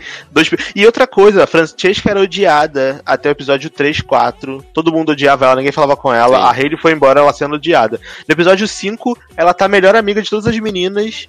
Ah, um Sim. querida, não sei o que, é um. Mas é porque elas aprendem a valorizar a Ione. A Ione. Não, mas a Ione é só no episódio 7, né? É só no vai pro final. Então, assim, no- no- quando a Hayley vai embora, a Francisca vira, tipo assim, best friend das meninas. Sendo que um episódio antes, a outra menina que tem o filho, eu esqueci o nome, que o- a Ronda, ela tava, tipo assim, botando o dedo na cara, falando assim, ah, você é falsa, você não sei o quê. Eu confio em Sim. você, nananã. Tipo assim, do nada mudou tudo. Aconteceu a, a reconciliação e ninguém viu na câmera, ninguém viu no, no programa, sabe? Vai vai estar nos extras. É, sei lá, eu achei muito, muito forçadão. É completamente montado o programa, mas pô, finge, caralho, né? Vamos fazer aí um roteiro, pelo menos, que engane um pouco a gente, né? Que dê aquela sensação de que você tá tentando acreditar no que tá ali na tela, pelo menos. Exato. Olha, mas tá aí então, né? A Netflix tá tentando empurrar pra todo mundo esse reality, né? Se tu entra no Netflix, ela tá o dia inteiro jogando vídeo desse, desse reality. Comprem, é foda. É, milagrosamente tá lá no top 1 do Brasil, então eles estão tentando vender. Assistam por conta em risco, nós avisamos. Ah, milagrosamente não, vai. Quem assiste o começo gosta. É, mas pelo menos a Ione vocês vão poder enaltecer, né? A sua Gente. própria Ione. E Chloe Só falando vários nomes de Ione errado. Ione como? Eu amo, eu amo quando o Chloe vai, no, eu vai amo, no- eu amo. na cabinezinha e ó, aí bota o espelhinho. O que, que você tá sentindo? Ah, nossa, eu nunca tinha parado pra olhar assim tão de perto. E É. o plot do bacalhau, que é Não, não sabia que né? tinha. Sim, e o, e o. Não, e a gente esqueceu de falar de tá aí enaltecendo, divulgando as Iones. E o, o plot maravilhoso de, dos homens se redescobrindo, se passando Ai, nossa, é, passando lama. lama. E aí Ah, é. Vencendo o- o- os medos deles E com a gritando, lança. tribal, né? Olha, Olha. a humilhação. Viado, e aquela. E a questão de deles fazerem os vídeos lá, é, todo cheio de lama, todo de tinta, do mesmo jeito que tá lá na, na, na hora da gravação. Não entendi Sim. aquilo, gente. Porque eles saem pro mar na sequência e tem um monte de depoimento. Depois, ah, eu tava lá, fiz isso, fiz aquilo. Igualzinho, assim. É que eles se sujaram de novo pra depois fazer o depoimento, né? Porra, mas fizeram muito Né? perfeito, viu? Parabéns à produção. Foi. Aprenderam a fazer a continuidade direitinho. Ó, eles que as estavam, palavras eles de estavam tinta. tão sem tempo que gravaram na mesma hora, né? Sim. Gente, esse negócio da tinta também é lindo, né? Ai, pessoas tão bonitas com palavras tão feias. E aí começa. Minha palavra é vaca. Povo. Que forte. E eu, gente, todo mundo já chamou de vaca uma vez na vida? Eu não sei qual, é- qual é o melhor. O workshop eu acho que é um ponto alto desse reality, porque é esse. Sim. Ou da, ou da, da, da sodomia. Dos 50 tons? Sodomia não. Dos 50 O da- tons. Bondade. ele fica se amarrando, É. bondage. O da Ione. Mas acho que o da Ione é o melhor de todos, porque o da Ione é muito Não, da icônico. Ione Quando- é. em- é Quando eles começam a desenhar, ela começa a desenhar sua própria Ione, aí uma é um gato, uma é não sei o quê. Eu adoro Darlan que ela fala assim, tipo, a Chloe chega com o desenho mó bonito, uma borboleta, né? Aí a narradora fala, ah, esse significa o que? A feminilidade, não sei o que. Aí ela, it's a vagina.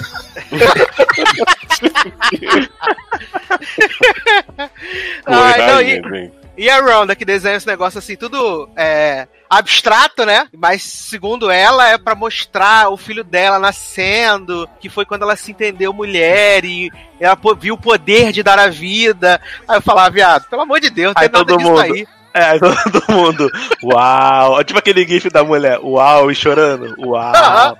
E aí a, a Francisca, gente, eu desenhei um gato. a mulher fazendo um desenho super, né, tipo, psicodélico, tipo, nossa, o sentido da vida. E ela, meu Deus, eu desenhei um gato.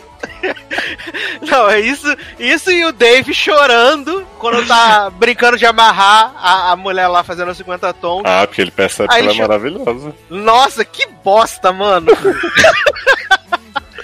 Ai, Ah, Sácia, você Ah, tem que é. aprender a criar conexões mais profundas. Mas o David, pra mim, é o menos insuportável dali. Eu acho Não, que ele é, o ele que é eu mais, ele é é o que eu mais gosto dali dos, dos caras. Porque os O outros. pior é o todos, Harry, né? Puta que pariu. É. O Harry e o Jesus, que não dava também. Odeio o É palestrinha. horrível. Jesus era só palestrinha, né? O Harry era Uhum. babaca É, demais. exatamente. Na verdade, assim, eu gosto de quase todos, porque assim, eu gostava da Ron e do Sharon, apesar do drama do Sharon, fui traído com meu melhor amigo. Uhum. Eu gostava da Chloe, do David, do, da Nicole, até por mais que ela não faça porra nenhuma. Tipo, no fundo eles todos estão com aquela carcaça de fúteis e tal, não sei o quê, mas eles são legais, assim, pessoas Uhum. bacanas. Agora, o Harry e a Francesca, puta que pariu. Eu amava a Chloe, eu achava ela muito fofa. Ela muito fofa. E ela falava assim, guys, não falem pras pessoas novas que eu sou meio burrinha. Não, e aquele cara babacão, né? O que entra depois, lá, depois do rolê da Ione. Odeio. E aí ela vai lá e fala assim: Você sabia que eu- você falou que ia sair comigo e quando teve a oportunidade do date, você falou com a Fran. Você chamou a Francesca? Aí ele, aham, chamei mesmo. Aí. Aí ela tenta. Tadinha, ela se depilou pro cara, coitada. E, o cara, ficou nada. escrotizando ela. O cara ficou escrotizando e falou assim: Ah, vou embora, fica falando sozinha aí, sua trouxa. Não, mas ele não tinha obrigação nenhuma com ela também. Assim como ela, né, passava de homem em homem de boa, ele tinha direito, mas que ele era imbecil, era. Não, sim, sim. Ele era um imbecil, fato. Ai, ai. Mas, Leonardo Oliveira, que belíssima canção iremos tocar para passar para o próximo bloco desse podcast. Eu fui podado de fazer a escolha que eu realmente gostaria aqui, então eu vou pedir Faith, que é uma produção de Mr. Probes com Dolly Parton. Gente, olha aí, Dollywood. Olha, Olha aí. Que isso? Pensei que você ia falar, mas falar aquela que você me mandou hoje no, no, no, no, no Telegram. Ah, não, aquela é muito calminha, as pessoas já não, não conseguem dançar com as minhas escolhas. Entendi, entendi. Então vamos tocar essa belíssima canção e a gente já volta. The road gets hard, and you just wanna leave. I ain't never too far. Just have a little faith in me. When all the fears you have are ah, all ah, you can believe. Oh, I'll be standing by your side. Just have a little faith in me. Have a little faith in me. Have a little faith in me. Have a little faith in me. Just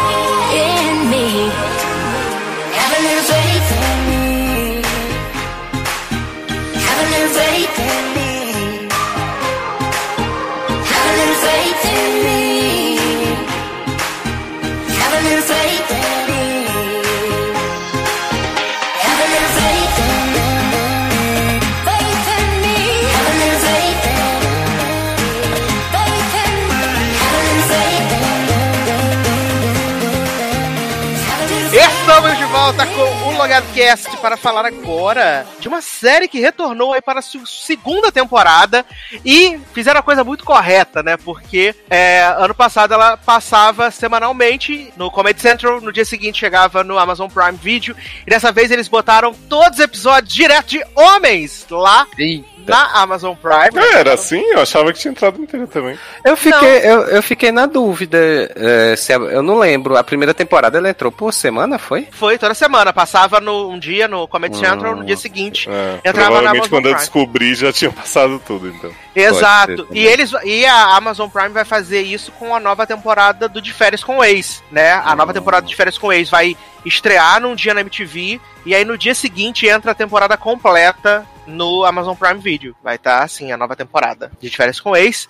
Mas vamos falar então da segunda temporada de Homens, né? Essa série é criada por Fábio Porchat e que foi uma segunda temporada muito, muito, muito engraçada, né? Ela volta aí do ponto onde terminou, que Natasha falou que estava grávida e poderia ser de 17 qualquer anos, um dos quatro Uhum. e fugiu de casa, né? Uhum. E ela podia estar grávida de qualquer um dos quatro, né? Porque os quatro transaram com ela, inclusive o Fábio que estava broxa. E É porque ele tomou injeção, né? Exatamente, tomou injeção. Uhum. E nesse primeiro episódio é maravilhoso, né? Porque eles ficam tentando descobrir quem é o pai, o que, que vão fazer, como vão fazer. Tem Loreninha com Parato, que aparece muito pouco, isso é uma coisa falta muito nessa segunda Nossa, de muita falta. Exige Ela aparece muito pouco. Porque quando ela aparece nesse primeiro episódio, que ela vai fazer o torta na cara pra saber o que, que eles vão falar pra Natasha, Amo. E aí, cada um dando uma resposta mais escrota que a outra. Aí vem o Gustavo e dá a resposta semi-certa. Aí ela, não acredito que você tá falando isso, essa coisa sensata. Aí ele vai e complementa com a Aí. merda. Ele fala, vou levar uma caixa de chocolate e uma roupinha de bebê. Ah, e assim, essa temporada, ela, ela é curta, né? São oito episódios de 30 minutos. E acontece muita coisa. Mas Nossa. eu não, queria, eu não queria que acabasse, de jeito nenhum. Nossa, eu também não. Eu veria essa É. série assim em 22 episódios. Uhum. Eu, eu acho muito massa como eles conseguem colocar esse tanto de coisa, né? Como tu falou, em oito episódios de 30 minutos, porque a quantidade de assuntos que é abordado na temporada, a quantidade de participações que a gente tem nessa temporada, né? A, além das histórias dos quatro personagens, né? Principais. É, É. três, né? É, nessa temporada foram três, Pedrinho, né? eu não sei se rolou alguma treta de bastidor, ele gravou É. numa diária, ele ficou Foi, só participando no grupo do Zap, Greysa. Foi pra Tailândia, né? Não, e eles debocham ainda, né? Quando o Pedrinho tá indo embora, que chega o Gael, eles falam, ah, tô trocando um negro pelo outro, né? Isso, Aí a exato. corta, né? Exato. Ai, adoro Gael, gente. Personagem maravilhoso que não entende uma referência do que, do que eles falam. Exato. Viado, o cara não entende, sabe o que que é o Chapolin. Achei um pouco ele. Chapolin, é, não.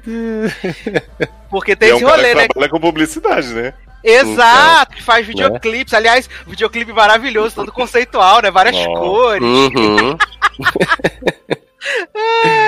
Mas assim, pra mim, um destaque dessa temporada, com certeza, é o Rafael Portugal como o pau do Fábio Porchat. Porque ele tá muito engraçado. Ele Eles já era dormi- Eles engraçado. dormindo de conchinha, gente. Não ele, ele, quando ele tá transando com a Dani, ele andando na praia, todo feliz, não sei o que, vai, poxa, peraí, tem que botar a camisinha. Aí ele bota a camisinha e fica todo preso. E ele, quando fala que a camisinha é muito grande, que o Ale tá Sim. fantasiando com algo que não existe.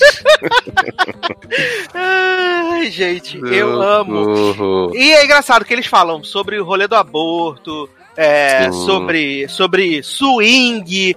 Eles levantam mais uma vez essa questão do machismo, falam sobre essa questão de se a pessoa ser é, gender fluid, né? Não, não ficar presa no estereótipo. É muito É. legal. Essa E própria pelo- questão do pai dele, né? Também. Sim, que não aceita que a idade tá chegando. Exato. E o próprio comportamento do pai dele, né? Também, assim, né? Fiquei tão que Super triste com a machista. E como, super machista e tal.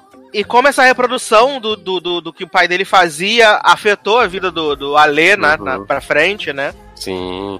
Aquela festa lá de que ele vai com a. encontra com a, com a menina lá, que tá. Acho que é reencontro da turma, uma coisa assim. Uhum. né? E aí, tipo, bolha, aqueles. né? É, aquele, não, tipo, aquela conversa dele tendo com aqueles três caras lá, cara. Eu só fico imaginando.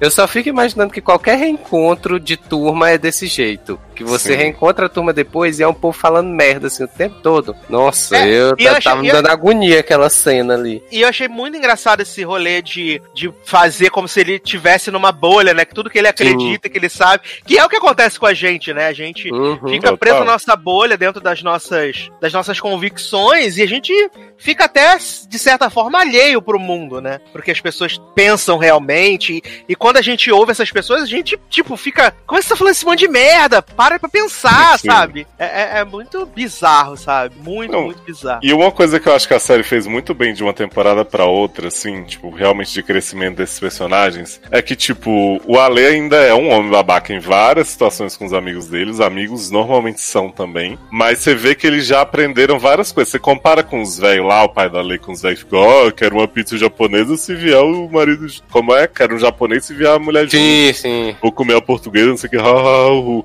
o próprio pai dele, que é o imbecil que foi fazer cirurgia pra botar pinto pra ficar duro pra sempre, ainda bem que morreu esse velho, aquele louco, né? E aí, tipo, só que eles ainda são os homens crotinhos que ficam ali. Você vê que até no plot do Pedrinho com a mulher trans, eles falam, pô, cara, o que que tem? Se ela diz que é mulher, ela é mulher e tal. E aí depois eles fazem um grupo à parte e ficam assim, ah, tomara que ele compre, a gente zoar e tal. Tipo, é um assunto importante que a série tá tratando, mas eles não são os caras. Eles não são tipo o Gael, né? Que o Gael é todo by the book, Sim, assim, essas sim. regrinhas. Mas eles, ao mesmo tempo, estão dando um apoio, estão naturalizando várias coisas. assim. Então eu acho isso muito legal da série. É, até mesmo porque, assim, né, acho que ficaria muito irreal mostrar eles, né, assim, Militudos, 100%, né? é, militudos, 100% evoluídos e tal, desconstruídos. Eu acho legal justamente essa questão, que, tipo, eles estão aprendendo, mas você vê que eles ainda têm muita conversa, assim, né, que às vezes solta termos indevidos ou faz comentários maldosos e tal, não sei o quê, porque, assim, é processo, né, ainda mais pra homem hétero, né. Uhum. Sim. Né, Eu já achei um super avanço lá, o Pedrinho, lá no final das contas, ter, ter ficado com a mulher e tal, e ter falado no grupo de boa Sim. e tudo. E... Aliás, eu amo, eu amo a forma como eles fazem o rolê das conversas no WhatsApp, É cara. incrível, gente. É Eu muito acho muito criativo. Inclusive, quando aparece a personagem da Maite Piragibe, né? A, a ex-chefe do Porchat. Gente, Gente, essa mulher. essa mulher, olha. Eu rio ao mesmo tempo que eu, que eu choro com as falas dela, gente. É Caraca. Ela falando da, da- das gordas, né? Porque também tem essa questão, né? Da, É. da- de body shaming, também eles falam. Tipo, ah, mas campanha pra mulher gorda, mas a gente não pode dizer que ela é gorda, sabe? E aí no fim chama um monte de mulher magra pra fazer o cast. Exato! Aí ela fala, não, porque a câmera engorda 5 quilos, olha como é que ficou enorme. E eles conversando no grupo, e aí ele tá conversando com ela no privado, aí ele manda pra ela, a ela, eu li. Assim. Não, cara, o que eles fazem de metalinguagem dessa temporada também. Porque É. na primeira tem o grupo do Whats, tem umas coisas. Mas nessa é toda hora. Tipo, quando eles falam do Gael a primeira vez, ele aparece, né, na imaginação. Aí fala, ah, Gael, gostei de você e tal. Você volta no próximo episódio pra gente. né, Sim. Aí ele tá, só me avisa se é no começo ou no final, porque eu moro em Campo Grande, é longe. Aí eu fico assim, caraca, é muito bom. É muito gente. E a gente Sim. tem o maravilhoso plot da dedeira, né? Amo. Nossa! Gente, Gustavo e Natasha, melhor casal. Amei Ah. Adoro, gente. Adoro, gente. Que eles deci- Olha. decidem dar uma apimentada no, no relacionamento, né? Sim. E aí eles compram uma dedeira, e aí, tipo, ele sente prazer anal e fica culpadíssimo, né? Vai perguntar pro Gael se ele é gay, né? Tem, a- tem aquela cena, né, dele na posição de parto, né? E ela, e ela, Toda aquela cena médica, né? E Ela ela, dizendo coloca. assim: Eu vou enfiar uma dedeira no seu cu porque eu gosto. Sim. E tem um momento tenso que eles acham que a dedeira tá perdida no cu dele, né? Eu adoro que ele fica desesperado. Gente, será que eu já tô tão dormente que eu não tô Eu tô sentindo. E aí ela, ai, tá aqui no chão, fica tranquilo. Meu Deus do céu. Ai, gente. E também aquela cena, acho que é no final do sétimo episódio. Isso, no final do sétimo episódio, antes do pai do, do A Ale briga? morrer. A briga, gente, É aquela cena é muito maravilhosa. É muito Acho que aquela cena, tipo, mostra como você construiu uma temporada pra todos os conflitos explodirem ao mesmo tempo. Sim, Sim. sim. Sim. E é, e é engraçado porque é uma briga quando eles estão falando um monte de parada que é, tipo, séria, mas ele começou muito quinta série, é, Uhum. fica, fica muito cômico, sabe? Conforme um vai revelando as coisas aí, tipo, ah, mas você tava aí com a dedeira no seu corpo, pô, poxa, como assim? Então quer dizer que você agora é viado? Foi Não, a e Gabriela porque- Chá fala, né? E Gael só, só nada. ouvindo, né? Exato. Ele não conhece a dinâmica do grupo aí. Você fez isso? Você, todos comeram a Natasha, não sei o quê. Aí daqui a pouco o Gustavo fala: vai tomar no cu, Gael. Ele, é bom que você já sabe como é, né? Aí eu É. o quê? Daqui a pouco alguém fala de puta, ah, não sua, sua puta não sei o que, poxa. Respeita a puta igual respeita sua swingueira.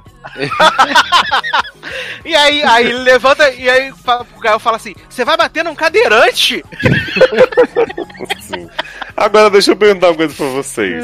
Eu não, não entendi se a série deixou isso 100% claro, eu acho que tá bem subentendido. Mas, tipo, vocês acham que é fato que o pai de Pochá morreu porque não respeitou o, a- o pós-cirúrgico do Pinto? Eu acho que sim. É, eu acho que não ficou claro, mas eu entendi que foi É, porque eu acho isso. que teria sido mais prudente deixar claro, né? Porque assim, o cara Uhum. quer fazer uma mega cirurgia. Ele já tinha feito uma cirurgia, só pra explicar pro Leandro e pro Darlan, de próstata, esse velho de 77 anos.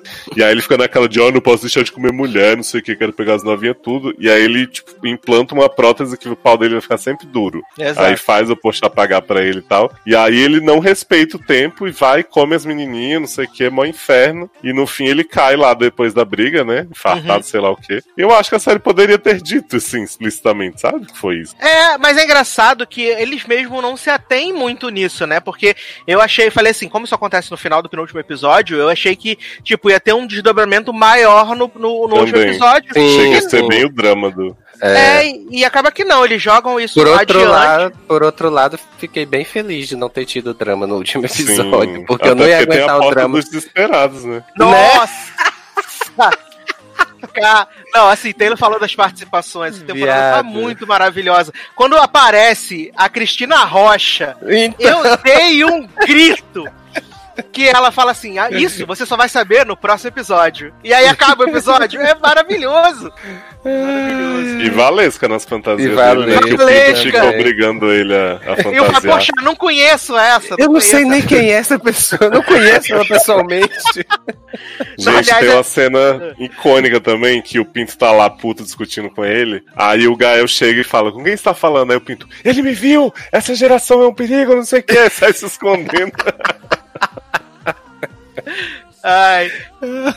Eu, eu acho que Leandro ia se amarrar nessa série porque ela é muito engraçada. ela é Nossa, muito engraçada. Eu, eu meio que obriguei o Darlan, né? Eu baixei a, a temporada, aí man- Eita. comecei a mandar pro Darlan, aí o Darlan falou assim: Ih, tem aqui no canal no Telegram. Hum. Hum, E aí, tan. Nossa, Darla vai gostar muito, gente. É sensacional. É, muito, engraçada, porque é muito esperta. É, é muito, é muito inteligente a forma com que eles fazem, né? E o cliffhanger da, da próxima temporada, né? Porra. Que. Antes, antes de estrear a próxima temporada, eu vejo, com certeza. É, bem rapidinho, não. Só É. é. não sentado. Não sentado. Numa dedada. E o cliffhanger, né? Que Fábio Porchat pegou Mia Mello no meio do swing, da suruba de tudo, da loucura. Exato, um grande cliffhanger deu um beijinho nela. É, né? O problema vai ser explicar pro, pro outro, né? Que foi Ah, só mas um ele já sabe que ela é da swingueira. Então, É, mas acho que não imaginava mas que um amigo, né? Exatamente, né? Mas ele Homem não tava hétero. vendo, gente. Então, né? Vai explicar isso, né? Eu odeio aquele cara também, Pedro. Eu acho chato os plots dele. História de, ó, eu não sei se eu sou fértil, eu vou fazer o exame depois. Aí ele fica se sentindo, tipo, é, ai, é, não, que absurdo ela ter ficado puta comigo porque eu comi uma mulher sem camisinha. Tipo, podia ter passado um monte de doença pra ela, seu imbecil. Então. Mas é Não, porque ele, eu acho que dos quatro foi o que, que menos evoluiu, né? Assim, Sim. em termos Uhum. de desses entendimentos, né? Porque mostra, assim, em termos de evolução, entre as mostra mais a questão deles, ser, deles serem um casal aberto a swing, mas, tipo, ele mesmo não tem, assim, né? É, e Sim. como o que. E como. É engraçado, né? Como o que ferrou tudo foi o rolê dele ter saído com a Natasha sem camisinha. Até é, ela falar assim, ah, transou com ela, pra ela tava super de boa, mesmo sendo Uhum. antes do acordo. Até Mas o aqui- aborto, né? É, quando falou que foi sem camisinha, aí acabou tudo. Aliás, a cena dele na porta do prédio dela é maravilhosa. Ele começa a falar um monte de palavrão aí. Tem criança aqui? e, e tem o cara parado com a criança assim com a mão no vidro. E vocês ficaram chocados passado de Dani ter ficado com o ex-namorado? Menino, né? Eu acho que tava achando que ia ser mó casalzinho da temporada e tal, poxa, todo respeitador. E não, repente, né? Então, menino. E ele é olha, arrasadíssimo, né? O Pinto querendo que ele comesse a menina. Pois é. ele se resguardando e tomou a bolada nas costas logo que se resguardou. Adoro o Pinto se escondendo no, no box e fechando a Eu porta. amo que as, as sinopses do, do- dos episódios na Amazon são assim: a lei e pau discutem por não sei o que de relacionamento à distância. Não, é maravilhoso. Essa cena que o Taylor falou, né? Que ele entra no box, fecha a porta, ele fala, mas eu não tô te vendo. Aí ele bota a mãozinha na cara assim. Ai, ai, se você tá precisando de uma comédia boa pra rir, é homem, gente. E Pelo, poxa, amor, de, faça o spin-off de Loreninha, por favor. pelo Quero, amor de Deus, galera Preciso. maravilhosa. Pode gente. pôr a amiga de Natasha também, que vai acompanhar ela no aborto. Sim. Ela é muito boladora, né, amiga da Natasha, né? Ai, ai. Mas, saindo de uma série que voltou para outra que voltou, né? Depois de quase um ano aí de espera, The Good Fight voltou para a sua quarta temporada, né? Depois de uma terceira temporada insuportável, chata bagarai, voltou aí com dois episódiozinhos, né? Um episódio maravilhoso, incrível, com uma realidade alternativa, aonde Hillary Clinton ganhou a eleição de presidente dos Estados Unidos. Só que ela ter ganho a eleição desencadeou todo um monte de merda escondida nos Estados Unidos, né? Sim, ó. Harvey Dizem- Weinstein era muito respeitado ainda e continuava operando, né? Não teve Assediando as Too. meninas. Não teve Me Too, era tudo jogado pra debaixo dos panos, a empresa Uhum. tava falindo, né? E aí eles fizeram esse acordo com o Weinstein pra empresa não falir, e Diane, nossa, tentando entender o que, que tava acontecendo, completamente perdida, maravilhosa, né? E assim, eu fiquei bem feliz de de verdade com essa volta, eu achei muito bom. E o segundo episódio também eu gostei bastante. É, tô animado pra temporada depois de, de ter ficado bem decepcionado com a temporada passada, com essa obsessão que eles têm com Trump, com Trump, com Trump, com Trump. Eles ainda estão falando, é claro, mas eu acho que ficou mais diluído e meio que eles voltaram pro foco de ser tipo uma firma de advocacia, né? Agora vai ter aí o rolê desse memorando 618, que eu estou curioso pra saber o que é, né? Por que, que ele é tão deixa as pessoas tão cagadas assim a ponto de fazerem qualquer coisa para de quem recebe esse memorando, sabe? Então, é, tivemos Julius, né? Julius juiz agora, maravilhoso, e a empresa foi comprada, né, por outra Nossa, Por uma- virou um hospício do caralho, um monte de cachorro cagando em todo lugar. Ah, o cachorro mijando na porta de Adrian. E aí, Léo, o que você achou dessa volta de Good Fight? Cara, a volta em si eu adorei. O Darlan veio me falar dela, tipo assim, não vou te falar muito, mas vê que Diane tá muito louca, né? E aí eu fui assistir, eu fiquei comentando passo a passo com ele, porque assim, realmente acho que foi muito interessante esse paralelo que eles fizeram de tipo, ó, foi mais ou menos o que This Is Us fez no episódio que o Jack ficava vivo, né? Na realidade paralela. Aham. É tipo assim, não é porque aconteceu uma coisa que você queria muito que não vão acontecer coisas ruins no processo. Então, assim, a Diana até fala uma hora que a lei depende muito do contexto em que ela tá pra acontecer. Então eu falei pro Darlan, cara, não é que nem que eu acredite que isso tudo ia ser desse jeito se a Hillary ganhasse e tal, mas muita coisa faz muito sentido, sabe? Porque assim, o Me Too, o que aconteceu com Harvey Weinstein, é muito pra mim reação a várias repressões que a era Trump trouxe. Uhum. Então, tipo, a era da Hillary era aquela- coisa de tipo, vamos jogar isso mais pra baixo do tapete do que nunca, porque são as mulheres ajudando outra mulher a se eleger, tá tudo ótimo, mesmo mesmo que elas estejam sendo abusadas e, sabe, silenciadas na cabeça dessas pessoas que estão ali pra, pra fazer essa gestão de crise. E, tipo, realmente, quando você não tem um inimigo, né, tipo, em comum pra certas coisas, as coisas não acontecem como, como se espera. Então eu acho que foi muito inteligente eles terem feito essa realidade em que tudo tava ótimo pra Diana e de repente ela falou, não, talvez seja pior, melhor voltar porque era o que eu Sim, conhecia. porque né? Quando ela, logo que ela meio que desperta, assim, entre aspas, né, e ela, ela tá vendo a televisão, aí vê, ah, descobriram a cura pro câncer, não sei o que e tal. E aí, tipo, ela fica muito impressionada. Poxa, no governo da Hillary descobriram a cura por câncer. Mas, tipo, dentro dessa coisa da cura com câncer, teve não sei o que, dos impostos, E por que que não descobriu antes, né? Exato, sabe? Então, é, é bem isso que você falou, e eu achei que foi uma... Eles foram muito inteligentes, porque os King, eles, eles são inteligentes, né? Eles conseguem ter umas sacadas boas as- na maioria das vezes. É, eu acho que eu- o que mais me chamou atenção nesse episódio foi mesmo essa sacada deles de fazerem a realidade alternativa, que era uma coisa que eu não tava esperando com o final da terceira te- da temporada anterior. É, achei que foi muito inteligente a forma como eles começaram, que traz a gente pra uma perspectiva completamente nova e coloca a personagem da Diane numa, numa situação completamente diferente do que ela tava, porque a militância na temporada passada tava bem chata já. Eles E estavam foi tipo, ela que muito... matou Gretchen. É, eles estavam, tipo, muito obcecados com Trump, tudo era Trump, qualquer coisa acontecia era Trump. E aí eles continuaram tocando nesse assunto, só que eu achei que eles foram inteligentes de tentarem fazer isso por uma outra ótica, trazendo também é, a visão. é, Através da personagem, de que não é porque o Trump perdeu que tudo tá resolvido. Na verdade, às vezes o fato dele ter perdido, dele ter ganhado na, na nossa realidade real, né? é, foi o que foi necessário para mobilizar outros tipos de luta que seriam abafadas caso ele tivesse perdido. E, a- e a forma como eles colocam é, isso no episódio, eu acho que é muito inteligente, porque faz todo sentido é, o fato do Too não, não ter existido, do Harvey Weinstein estar solto e ainda né, assediando pessoas, e o governo tá encobrindo qualquer tipo de minoria que não seja a minoria que eles querem usar para reeleição.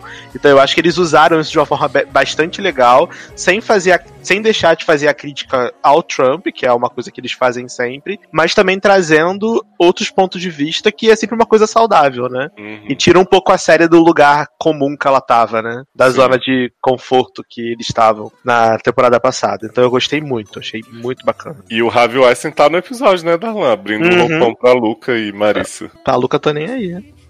Gente, eu achei incrível essa cena de Marissa e Luca na, na realidade alternativa. E o Marissa é um cristal em qualquer realidade, né? Sim.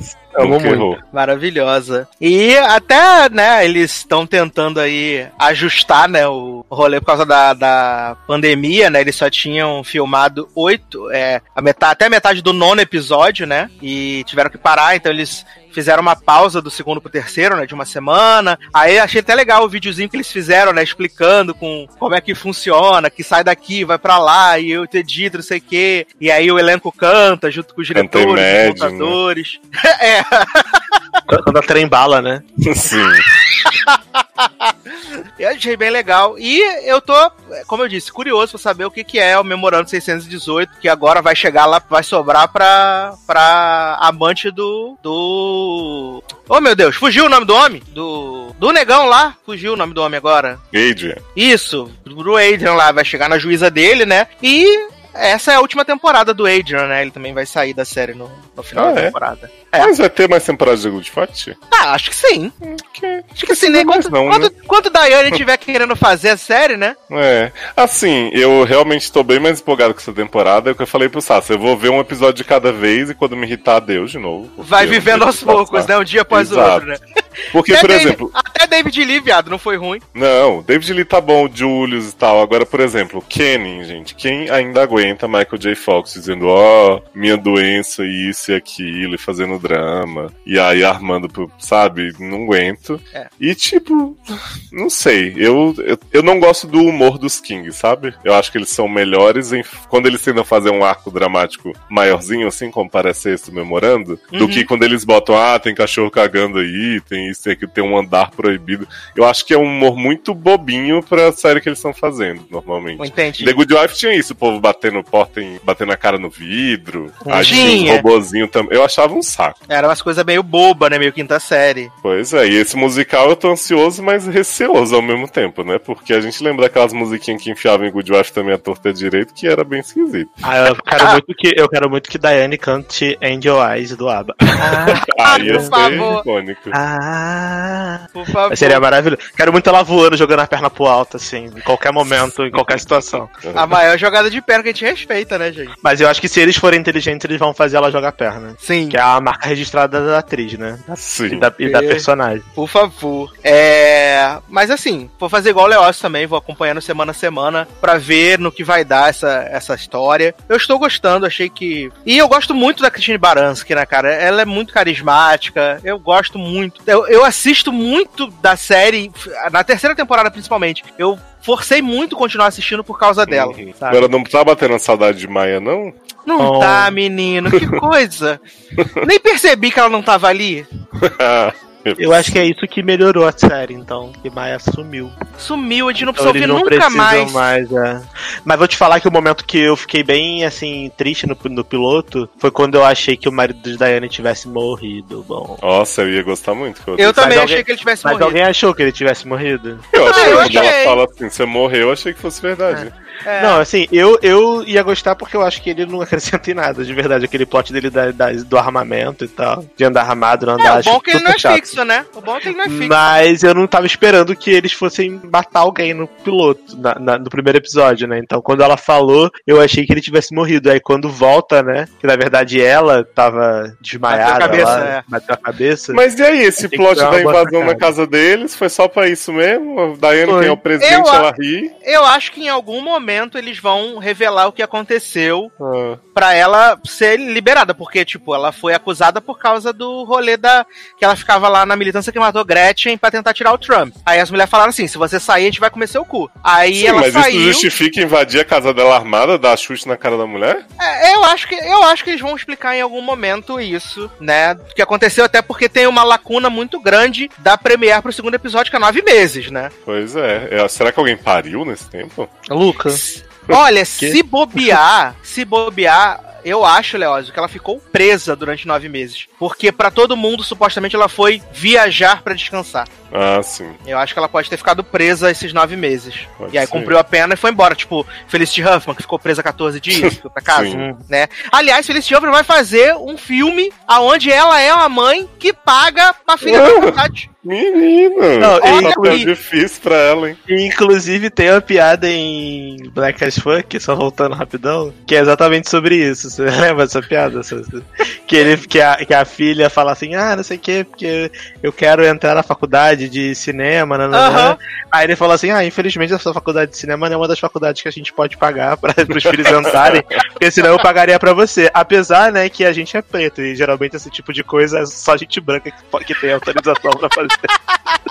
É muito boa essa piada, tem- tinha que dar essa exaltada. Ai, maravilhoso. Mas, Taylor Rocha, que belíssima canção iremos tocar para passar para o último bloco desse podcast. Então, vou pedir. eh, esta música, na verdade, eu gostava muito dela quando eu era mais, mais novo. E aí, ouvindo o hit list de Coldplay, Meu Deus. é, Darlan me relembrou, né, dessa música. E aí, agora eu voltei a viciar em ouvir ela, que é Trouble, né, do Coldplay. I knew you were trouble when you walked in. Exatamente. Amo. amo. Então, vamos aí de uma baladinha mais, mais serena pra gente poder ficar em casa. Então vamos tocar Coldplay e a gente já volta.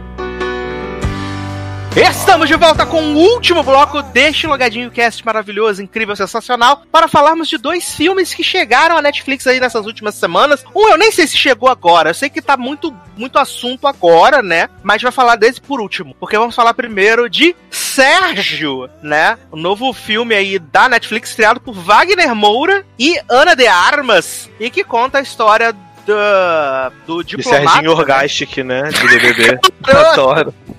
Eu Adoro. fiz exatamente a mesma piada, Alan. Adoro Serginho Orgastic. conta a história do diplomata brasileiro Sérgio Vieira de Mello, que morreu num atentado em Bagdá em 2003, né? E eles recontam um pouco dessa história, né? Eles, eles escolhem três momentos da história pra contar ali dele em 2003 em Bagdá, é, em Timor-Leste e também na Indonésia. E eles vão mesclando com alguns flashbacks, alguns sonhos e tal. E assim, o filme ele é mediano, medíocre, assim, é demais. Ele é muito chato, ele é cansativo, ele não é interessante. É.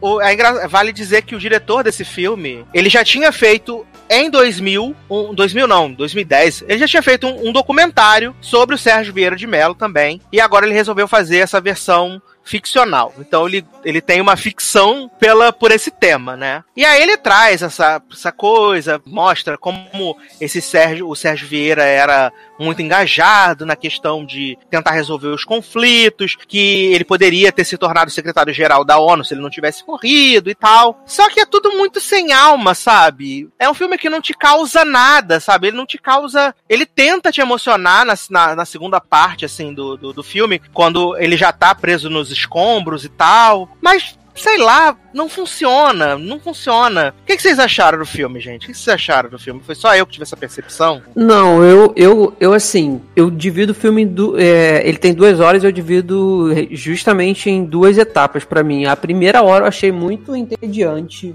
muito, muito, muito maçante, sabe? A história não me interessava, não, não me fazia conseguir me concentrar. E a segunda e última hora eu achei bem boa, porque já apela mais pro lado emocional, já apela mais pro lado daquela dor que ele tá sentindo ali na, nos escombros e os pensamentos dele, mesclados com o Rio de Janeiro, com a época do Timor-Leste. E nessa primeira hora, os primeiros flashbacks eu também acho um pouco confuso, porque é flashback de um passado recente, aí tem de um passado dentro do passado recente e de um futuro que ele que ele queria ter no Rio de Janeiro com a, com a, com a mulher lá. Então achei um pouco confuso. Gostei da, da, da, da interpretação do, do Wagner Moura, gostei, mas eu achei que ela também é bem dividida em termos de calmaria e mais agressividade. Calmaria, quando ele tá bem centrado, eu acho que ele tá bem, a atuação, mas quando ele tá um pouco mais agressivo, falando um pouco mais agressivo, quando ele fala no telefone com, com o cara lá do, da presidência dos Estados Unidos ou, ou lá no Timor-Leste, eu lembrei muito do Pablo Escobar, sabe, os trejeitos, o Eduardo já tinha me Ah, comentado. sem portunhol.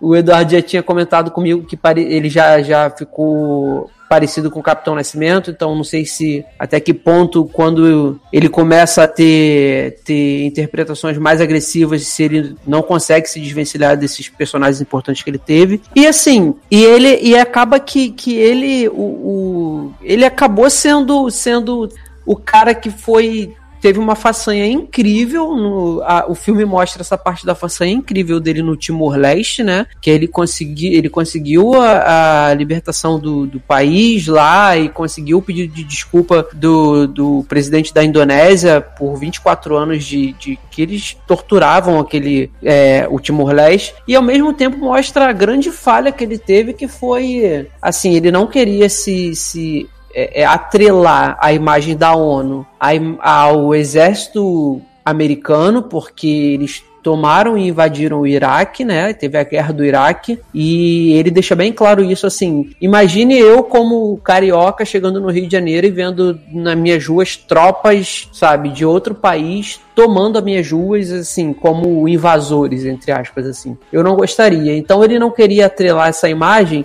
e ele comete uma grande falha, que é chegar e, e na primeira primeira primeiro momento dele em Bagdá é chegar e ah, eu não quero mais tropas aqui, sabe? Eu não preciso dessa segurança, eu não quero mostrar isso pro povo. É uma falha bem crítica, porque ele colocou em risco a vida dele e de todo mundo que tava ali na nessa embaixada da ONU. Então, o filme ele tem para mim esses momentos bem bem bem fracos, que é a primeira hora, e depois tem momentos bem bons. Então, ele é bem mediano, ele não é ruim. Para mim ele é ele é apenas mediano, entendeu? Tanto o filme quanto na, na atuação do, do Wagner Moura, que é o, o principal. É, mas eu acho que nem Wagner Moura tem um momento que ele brilha, né, cara? Ele é o protagonista Não, não do tem. filme, ele não tem um momento que ele brilha. Assim, eu- sou uma pessoa que sou muito trouxa emocionalmente. Eu choro por qualquer coisa. Exemplo disso é o próximo filme que a gente vai falar. Mas, tipo, nem a cena que ele tá lá com a tiazinha fazendo a tecelagem lá, aquela O conta a tiazinho tá história. no filme também? Aham, mascarada e tudo. Mexe essa bundinha vem.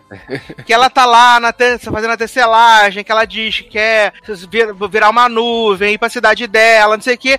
Tipo, eu não senti, eu não fiquei envolvido emocionalmente, até porque a titia também não tava envolvida emocionalmente. Não caiu uma lágrima da cara que é a véia quando ela tá falando lá Não, é. Foi, foi bem, foi bem, foi bem fria essa cena. Foi fri- que ele tenta fingir que tá chorando e ele enxuga lágrimas que não escorrem, sabe assim. É, poderia ser um grande momento do filme quando a, a tiazinha ela ela faz a reflexão dela é bem bonita que ela ela fala ela diz que perdeu tudo perdeu a família toda né por conta do, do que se passa ali no, no Timor-Leste na época e que ela, ela gostaria de se morrer e virar nuvem para nuvem se deslocar para a terra onde ela nasceu e quando essas nuvens se dissiparem e, e- e se carregarem e virarem chuvas ela cair como gotas e ficar para sempre ali naquela terra. É uma reflexão bem bonita eu achei bem bonita. Sim, mas não mas tem não tem vazia. É, não tem peso, não tem. Não, é vazia, ela não tem peso nenhum.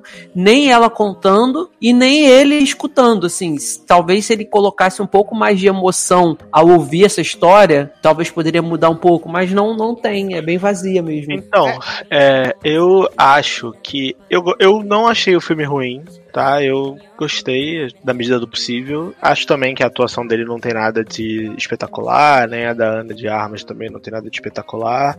Mas eu acho que o, o cara que fez o filme, o diretor, talvez, a impressão que me passou foi que o cara pegou, abriu a Wikipédia do Sérgio, do sei que, e aí ele falou assim: tá, a gente tem que contar a história desse, desse fera aqui. E aí ele foi passando pela Wikipédia do cara, de tudo que ele fez, e foi colocando no filme e não se aprofundou em nada. Tanto que a- a- o momento em que eles tentam se aprofundar em alguma coisa, é aquela relação dele com os filhos no Rio de Janeiro, aí tem o plot do, do camarão, que a criança faz um escândalo because no reason. Que eu não entendi.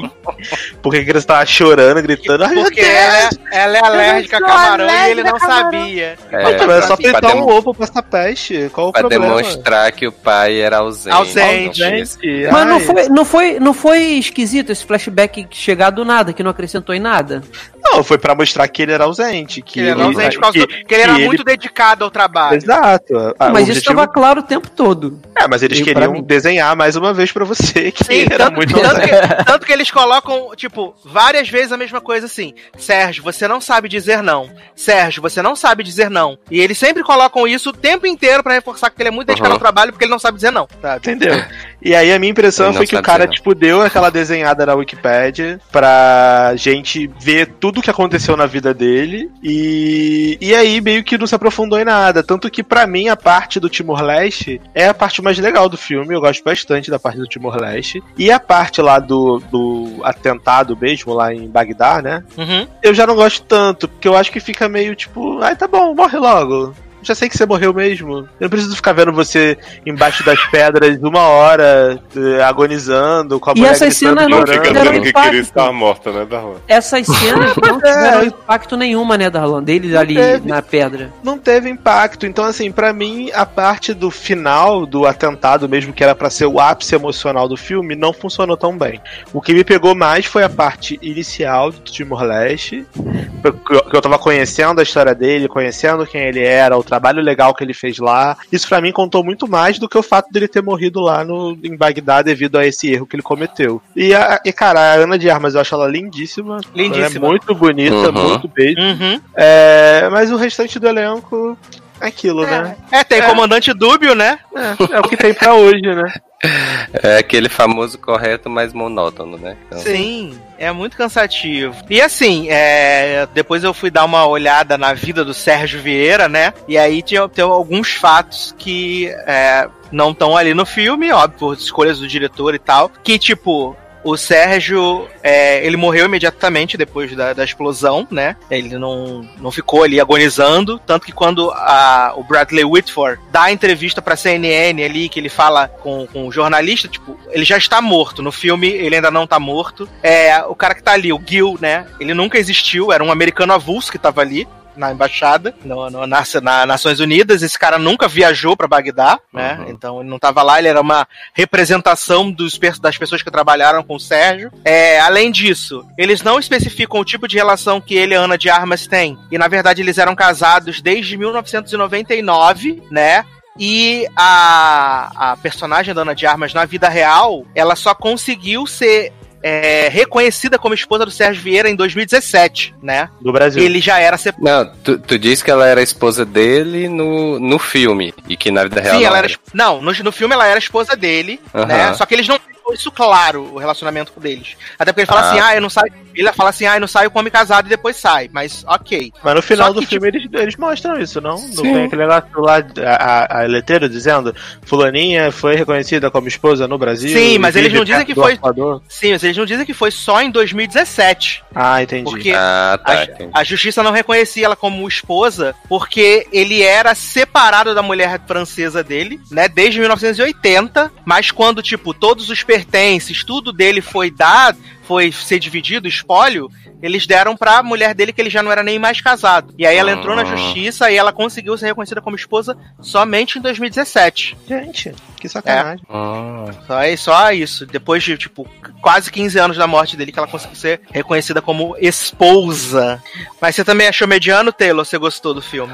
Ah, é, é- não, é, é aquilo que eu falei mesmo, que pra mim resumiu o filme. O filme, assim, é correto, mas é monótono. Tipo assim, ele vem, como o Darlan falou, pegou uma história da Wikipédia, disse eu tenho que contar essa história, só que, tipo, eu não vou fazer alterações no sentido de tentar envolver o telespectador, sabe? Então, assim, Uhum. ele vem, conta a história simples e direto. Foi isso, aconteceu isso e tal. É, eu até fui ler depois também sobre a história em si pra ver. E realmente, assim, teve umas pequenas. Teve umas mudanças, né, na história e tal, assim, mas que em termos de ajudar o, o- a quem tá assistindo a se envolver, não ajudou. Então, assim. É, eu, eu não sei, Taylor, de verdade. É claro, nós não somos aqui ro- roteiristas diretores. Mas É. talvez a forma com que eles contaram o filme tirou um pouco da força dele.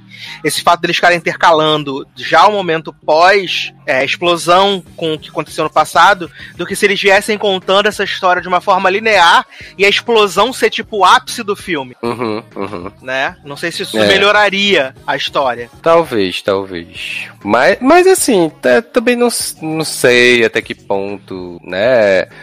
Porque, assim, pra mim, chegar no final já foi um problema. Porque, assim, o filme vem contando a história e mescla lá o passado com o presente, o presente, entre aspas, né? Com a, a timeline mais atual, mais recente e tal. E ele fica nessa, só que, tipo, não sei, assim, até mesmo. E é porque, assim, eu gosto do- dos atores, mas nem eles dois ali, o envolvimento deles, e aí a questão do dele, do Sérgio Mello lá, com a questão do Timor-Leste também. Não sei. Sabe? Eu, e eu- é eu um, ainda é um achei- filme que, assim, a linha reta o tempo todo, sabe? Não E tem eu ainda altos achei, e baixos. eu falei isso até com o Leandro, que eu ainda achei que, tipo, eu amo Wagner Moura, mas eu Uhum. acho que ele é muito jovem pra esse papel. O Sérgio Vieira tem quase Ah, 60 sim. anos. Sim, Tinha quase também 60 achei. anos. Ele era muito, ele tá muito jovem ali.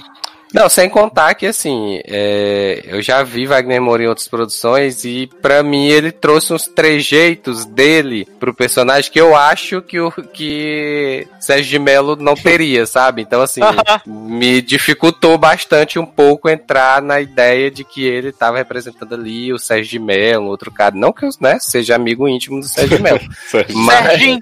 Serginho. Mas, tipo, eu acho que era o comportamento dele, né? E não do personagem, né? Então ficou meio assim, ruim pra tentar fazer essa diferenciação. Exato. Mas vocês sabem que Wagner Moura tá nesse filme que ele é muito bonito, né? Que as pessoas estão aí, dos mesmos criadores de Keanu Reeves, tá maravilhoso. O povo, nossa, Wagner Moura cada ano fica mais delícia, mas não sei o que, que homem bonito. E eu, gente, eu não acho o Wagner Moura feio, não, mas, né? É, pois é, é assim Tá galã. bem, não- bem longe também Não é da assim um beleza. Too hot to handle, né? Mas. Né, exatamente. Porque o povo tá num surto com esse homem, uma feliceta. Mas não é muito também da, aquela parada, tipo assim, se mexeu, as pessoas já estão querendo sentar? Porque eu tenho essa impressão hoje em dia que qualquer pessoa que, sei lá, se mexe, respira, a grande parte. e tá na televisão ou algo do tipo, o pessoal já tá desesperado e tal. Pra mim, o Wagner Né? Moura continua a mesma coisa que ele sempre foi. Outro dia tava, cara outro, cunha outro dia tava no Twitter perguntando se faria o, o menino que apresenta o BBB, né? O Thiago, Thiago Leifert. Life. Menino, eu faria- tomei um tombo O Thiago Leifert, eu digo, Jesus. Thiago Life tem 39 anos, viado. Socorro! Eu fiquei muito impactado quando ele revelou isso no Big Brother, que tem 39 anos, vai fazer 40 esse ano. Porque ele parece ser bem mais jovem. É, parece mesmo. Parece. Olha. É igual a gente. Eu não pareço Sim. com a mesma idade. Eu também não. Eu longe disso. É. Mas vamos então para o último filme dessa noite, dessa pauta maravilhosa, que é o filme que tá causando mais burburinho essa semana, né? Porque cada semana é um filme que tá causando muita comoção, Sim. que as pessoas estão se rasgando toda, falando que é o melhor filme Parem com isso, vocês estão estragando a minha experiência de assistir a porra dos filmes. que é o melhor filme que elas já viram, né? Que semana passada foi O Poço. E nessa semana a gente tem Milagre na Cela 7, um filme turco, né? Do ano passado, que, Bem lindo. aparen- que aparentemente está impactando todas as pessoas no universo. Igual no Eli. né? E que ele tem uma, uma, uma, sinopse muito simples, né? A gente tem esse rapaz que tem um problema. Ele tem um atraso, né? Mental, que é o, o mimo. A avó fala que é falta de inteligência, né, no filme. É, mas a gente sabe que não é, É, falta de inteligência, né? É. Ele, tem um, ele tem um Não, atraso. eu Mas as sinopses falam sobre deficiência intelectual. Isso, é. Eu, tô, eu tô falando isso que é pra, assim, pra descomplicar em termos do que é, é usado no filme. O filme fala isso, entendeu? Assim, é, Então tá, ele tem uma deficiência intelectual, segundo a sinopse da Netflix. É mais fácil usar a sinopse, né?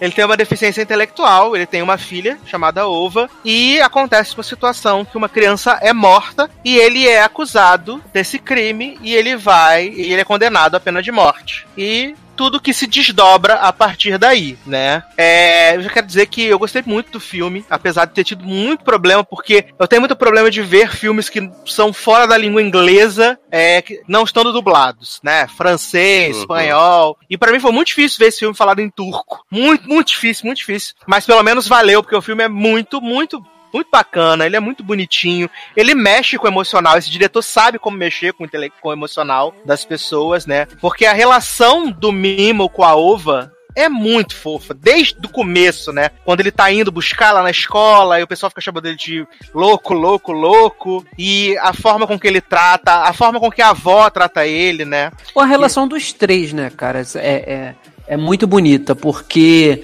a avó cuida dos dois, né? Ele, ao seu modo, E ninguém cuida da avó. uva. É, é, ninguém, ninguém cuida da avó. Com uma criança de, de menos de 10 anos não tem como criar da avó. Problematizei todo agora. É, mas assim, eu achei também um filme lindíssimo, porque eu já não tenho problema com essa barreira da língua, porque eu assisto um monte de coisa sueca, finlandesa, francesa, então pra mim é tranquilo. Acredito que isso possa impedir o filme de chegar a mais pessoas pessoas sim, porque é, meu pai tomou ciência desse filme, falaram pra ele e ele ficou doido pra ver. E aí a primeira coisa que ele perguntou é: Ué, Leandro, não tô conseguindo tirar botar em português. E aí não quis ver porque ele, ele não consegue, meu pai não consegue acompanhar a legenda. Então talvez isso possa ser um problema. Mas assim, o filme é muito bem construído, sabe? A, a, a, a, a storytelling dele é, é bem fechadinha e ele, ele tá ali com o único. A única razão dele tá ali é te emocionar, porque é, é eu acho que. É... Ainda que às vezes ele, ele pese assim na trilha, né? Pra criar aquela coisa. Sim, assim, é. Se emocione agora, por Gastou favor. todo o orçamento em trilha.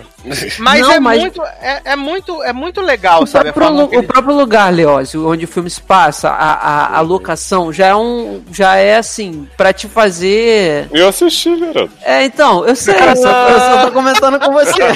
Fazendo mansplaining.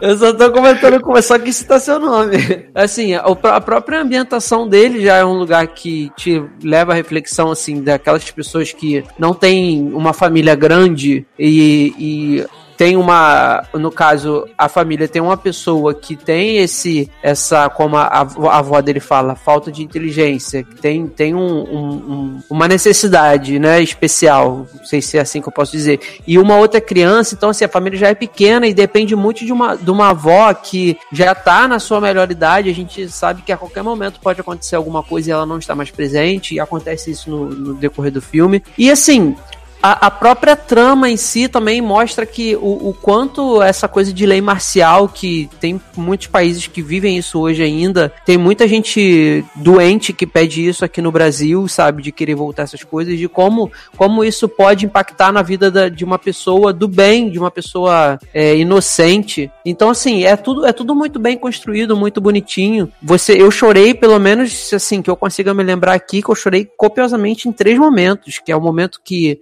eles se encontram na, na, na prisão, do, só que ela de um lado de fora e ele do lado de dentro, né? E depois a, a, a despedida final e no meio quando eles conseguem levar a menina pra, pra visitá-lo depois Você tá que muito ele... acelerado, Leandro. Não tá deixando nem te contar as coisas do filme. Ah, desculpa, então pode A contar. pessoa já tá no final do filme.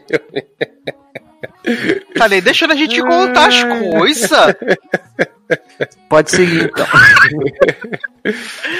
Claro, tem que explicar as coisas tudo. Ué, pensei que Tem já que tivesse explicar. explicado na sinopse aí. Tua sinopse foi Não, completa? garoto, a gente tem que, vai contar o filme inteiro, igual a gente faz toda vez. Então tá bom, pode continuar. Gente. Não, porque tem que explicar a, por que, que ele foi parar na, na cadeia, né? Por quê? Porque tem o rolezinho lá da, da mochilinha, né? Da personagem dos quadrinhos que ela lê. Mochila E que ela é, ela é apaixonada pela mochila.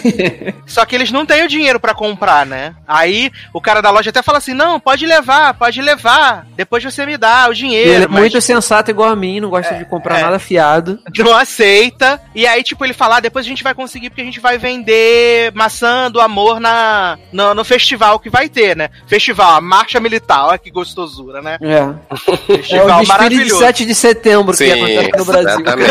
Grande festival. E aí, ele consegue juntar os 400 dinheiros, né? Acho que era 400 dinheiros. Que ele precisava comprar a mochilinha. Quando ele chega lá, a menininha comprou a mochilinha, que é filha do tenente general do lado da cidadezinha. E aí, tipo, ele tenta dar o dinheiro pro cara, só que, tipo, ah, ninguém entende que ele tem que ele tem uma deficiência e tal. Um problema. E aí, tipo, o pessoal agride ele, aí fala que ele é maluco, um monte de coisa maltrata o bichinho, joga ele no chão. E tudo isso acaba sendo estopim, né? Porque depois ele vai lá cuidar das ovelhas. As crianças, tem umas crianças que estão brincando ali perto de um lago, não sei o que, hahaha. E aí, tipo, ele vê a meninazinha com a mochila. Na hora que ele viu isso, eu falei: vai dar merda. Vai dar merda essa porra dessa mochila. Tinha Até porque se não desse, não acontecia o filme, né?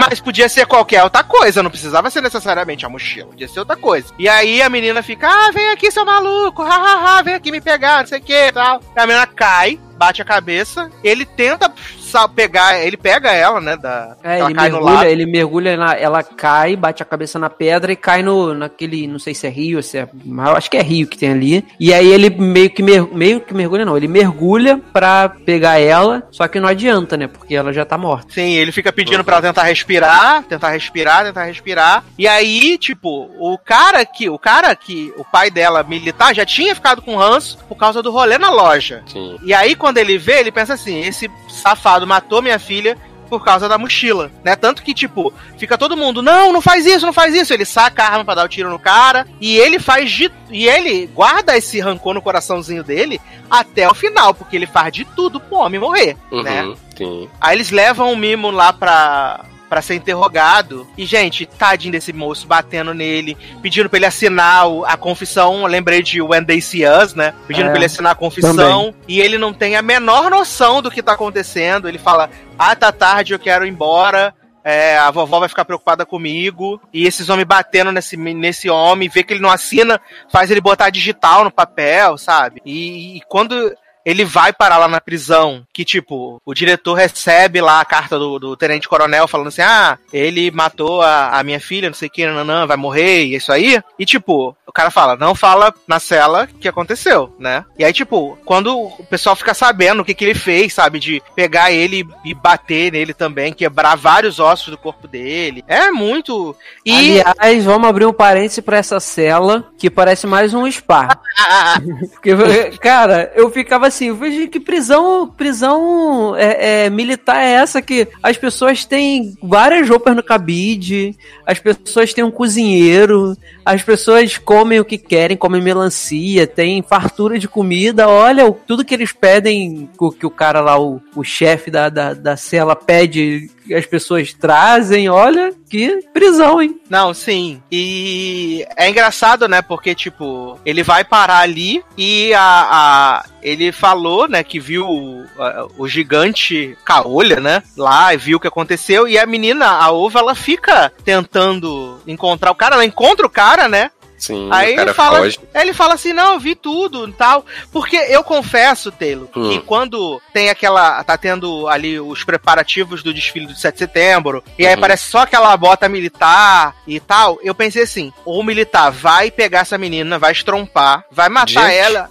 E vai cair na. Porque não aparece o rosto, né? Só aparece ah, o coturno. Falei, Uhum. vai estuprar essa menina, vai matar e vai cair na conta dele. Eu nunca imaginei que fosse ser por- pelo rolê da menina subir na pedra e bater com a cabeça, sabe? Hum, entendi. Eu, eu imaginava que ia ser uma, uma outra forma que ia levar a- o Mimo ser preso na cadeia, Aham, sabe? é. Mas falem mais, gente. Eu só falando Eu sozinho aqui. imaginava que seria um Não. acidente desse tipo aí mesmo. Eu não pensava que fosse um Que é? acidente, eu pensei que ele ia levar a, a culpa só. Até aí, até assim, mais ou menos metade do filme, eu tava assim, levando o filme relativamente de boa, porque, tipo, como tu falou, ah, tu pensou que ele ia estuprar a criança e tal, não sei o que. Até esse momento eu não tava pensando, mas, tipo, da metade pro final, começa a piorar as coisas pra ele de um jeito, né, que é tu vai contar aí o restante da história, mas tipo, começam a acontecer umas coisas que eu digo, gente, é muito sofrimento pra uma pessoa só, né? Porque começa a morrer gente, começa, assim, vem,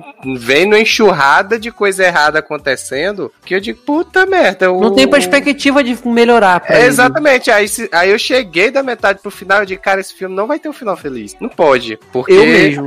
Eu também achei que não ia Do jeito que o negócio tava andando, eu digo, cara, foi feito pra gente chorar mesmo, assim. Mas eu achei que não ia ter final feliz até o finalzinho mesmo. Até Eu o finalzinho também. mesmo. Eu falei, cara, não é sim, possível. sim, sim. Eu já tava questionando, Taylor, o nome do o título do filme. Milagre. Então, né? eu já tava questionando. Não, Quando eu chega achei, lá na- eu, na- achei, eu achei que o tal milagre era o fato de, tipo, ele conseguir mexer com todas aquelas pessoas ali da prisão, que ninguém gostava dele e depois todo mundo gosta dele, entendeu? Ah, não, até aquela a parte mais final lá onde acontece lá é, na prisão, eu fi- aí eu fiquei que nem tu, Leandro. Eu parei assim, eu digo, cara, mas o nome do filme não é Milagre? Que porra, que que, que vai acontecer Sim. ainda pra poder pra poder me dar alguma esperança. Porque até agora. Eu, eu- exatamente. Eu, gente, o nome do filme tá muito errado. Não, aí ele vai parar lá É. na, na cadeia, né? E a, a menina, tipo, fica ali dias e dias tentando encontrar o tal do gigante caolho. O cara desapareceu. E ele vai parar lá, ele é agredido pelos presos porque ele matou uma criança, né, cara? É o que todo mundo sabe, que ele matou uma criança, que aquilo ali é inaceitável. Acho né? foda que ele chega na prisão, que aí o pessoal, o cara, o diretor da prisão, disse: não é pra falar o que ele fez, né? Que Uhum. senão todo mundo vai cair em cima dele. A primeira coisa que faz é, é- é espalhar a notícia, né? Exato. É porque tem um. Ele tem um. Tem, nessa cela são vários presos, né? Não, não, é, não é cela separada. Então o que, que acontece? Tem. Um, um nível, um certo nível de hierarquia ali dentro. Ele tem o cara que é o Uhum. chefão, que Sim, é sim. o, o respeitado e tudo acontece por causa dele. E aí ele, se eu não me engano, eu acho que é ele que insiste em saber o por que, que ele tá ali e aí acabam contando, né? E aí a partir daí eles é, é, acham que, é, pô, o cara matou uma criança, cara, não, não pode. É, é tipo, é igual, é igual dizem, assim, que eu não, não sei porque eu não, nunca vi, nunca fui preso, mas dizem que é, crime de estupro de criança é, aqui no Brasil, quando o cara vai preso e botam em celas assim, com outros, os caras batem muito, porque diz que os presos não, não, não toleram esse tipo de crime, de estuprar de criança, pedofilia. Sim, é Então igual, eles aqui, no- meio- igual aqui no Brasil, né? Que o pessoal fala que quando vai gente presa por esse tipo de crime também, né? Uhum. Mas foi isso que eu falei, jovem. Mas eu não tava aqui, eu tinha ido beber água, Ah, tinha tá. molhar minha garganta. Foi, foi exatamente esse comparativo que eu fiz. E aí é que é um crime que não é aceito. Então eles fazem isso com ele. Acham que é o cara matou uma criança, aí jogam ele, pegam ele de madrugada, né? E jogam ele no banheiro e sentam na porrada nele. Ele apanha muito, o bichinho, tadinho. Ele E, e é muito. engraçado, né? Que é tipo, a gente vai vendo ao longo do filme, porque ele vai desenvolvendo um relacionamento com os colegas de cela dele, e eles vão vendo que, tipo, não é possível que aquele cara tenha machucado uma criança. Mesmo antes deles encontrarem com a ova e tal, e ver o relacionamento dele com a filha, eles vão vendo que, tipo, não tem como aquele cara ter feito uma coisa dessa. Tipo, quando eles vão pro banho de Aham. sol, que ele fica lá com os pombos, botando os pombos pra voar, sabe? Não Rapaz, tem mas- como. mas isso, isso aí é justamente a questão que, tipo, eles passaram um tempo com ele, já deu pra notar que ele tinha problemas Uhum. e que não teria como. Que, que assim, nenhuma outra pessoa, seja polícia, seja é, os pais da, da menina, né? Qualquer outra pessoa, ninguém parou assim, cinco minutos com, com Pra o cara ver que ele. pra ver que ele não era, né? Não tinha condições de ter feito aquilo. Uhum. É, acho que só o diretor meio que, que meio que vê isso, né? Sim. Porque quando ele quando chega o carro com os prisioneiros lá, e aí o diretor, tipo, chega perto dele, ele já se encolhe todo, não sei o quê, e aí o outro prisioneiro ajuda ele. ele o diretor percebe que ele não é. Ele não, ele não tem capacidade 100% pra, pra, pra fazer uma coisa dessas, sabe? E eu também percebi isso. É, mas E é que com- eu acho que, tipo, aquele pai daquela menina, né, que ele é, tipo, mega influente do, do exército e tal, não sei o quê, só o fato da filha dele aparecer morta, ele ia querer tanto achar um culpado, que ele mesmo Uhum. pode não acreditar, mas É, ele vai fazer de tudo exato. pro cara ficar lá, sabe? Exatamente. É, mas o mais podre é que quando encontra-se o culpado, ainda assim ele não quer que seja aquele culpado, quer Não, que seja o ele culpado que ele falou de começo. Ah, É. porque Ele pra não admitir que errou, é tipo o xerife de Home Before Dark. Aham, exato. É, é, é bem, é bem típico de um ditador, né, cara? Assim, de, de uma ditadura. Sim. E aí, é, ele, conforme ele vai desenvolvendo esse relacionamento com os presos, né? E, tipo, eles vão vendo que ele não tem capacidade de fazer isso. E aí, tipo, ele, tem, ele, ele, ele acha que o, que o cara lá da Barbinha é o melhor amigo dele, né? Aí ele fica dando tchauzinho pro cara. O cara, o cara, É. o cara caga na cabeça dele. sabe? E aí, conforme essa relação vai se desenvolvendo, ao mesmo tempo, a professora vai tentando ajudar a avó, tipo, a fazer alguma coisa. Levam, ela consegue uma permissão do diretor pra ver o Mimo e quando chegam lá, o soldado não deixa entrar não, né? Ah, vai entrar Sim. não. Uhum. Tá liberado não. Esse aqui, preso aqui é especial. E aí tem essa cena que o Leandro falou, belíssima, que a menina vai lá e fica falando lingo-lingo no, no muro. Ela consegue burlar a, Ela faz a, a- June, essa né? É, Uhum. Sim. E aí ela entra, essa cena, eu acho que foi a primeira que eu chorei, de verdade, assim. É, ela entra e ela fica no muro do lado de fora. Língua, Ele língua, tá lá dentro. língua. chegou. E ele tá lá dentro, aí ele escuta. vem correndo. Aí ele vem correndo e aí eles ficam um gritando pro outro, é, separados pelo muro da prisão e, tipo, corta o coração de qualquer pessoa, essa cena. Exato. É a primeira, e, eu acho e que aí corta, os, né? cara, é, os caras puxam ele lá, né, e tal, porque os guardas pensam que ele quer fugir, né? Exato. O que não faz o menor sentido, né? Hum, né? Olha, Não, o que só eu um gosto aí é bem que idiota mesmo. o cara tá lá correndo loucamente ninguém dá a mínima. E quando a menina chega, que o povo lá embaixo pega a menina, os guardas vêm em cima também. Tipo assim, opa, deu Uhum. nossa hora, hein? Aí, eu acho engraçado que o diretor vem e fala pros guardas assim, feio, bobo, bate na mãozinha e fala, E eles baixam a cabeça assim, né? é. Falei, gente, Ai, ai. como assim? E Enfim. aí, o, o- lá o chefão da, da cela, ele decide trazer a filha do, do Mimo pra ele poder ver, né? E aí é maravilhoso que ela... A, a- a menina também, não, a menina pensou, mas não pensou tanto, né? Ela tá lá na- perto da casa, aí vem dois caras que ela nunca viu na vida dele e fala assim: vem cá, vem cá, vem cá te dar uma balinha. Ai, cara, pra- essa cena, essa cena eu falei, é tudo de errado. Porque quando. quando eles chegaram, quando chegaram, quando esses caras chegaram e ficaram na moita, literalmente na moita, vem cá, vem cá, vem cá que eu vou te dar uma balinha. Eu falei, gente, isso tá errado, sai daí que você vai morrer. Isso porque já tinha sido muito engraçado que eles vão lá na cadeia ver o chefão, né? Aí o cara fala, eu quero uma criança. Aí É. o outro entra no carro e fala assim. Ele já pediu bebida, a gente já trouxe, celular a gente já trouxe, Uhum. arma a gente já trouxe. Agora É ele quer uma criança.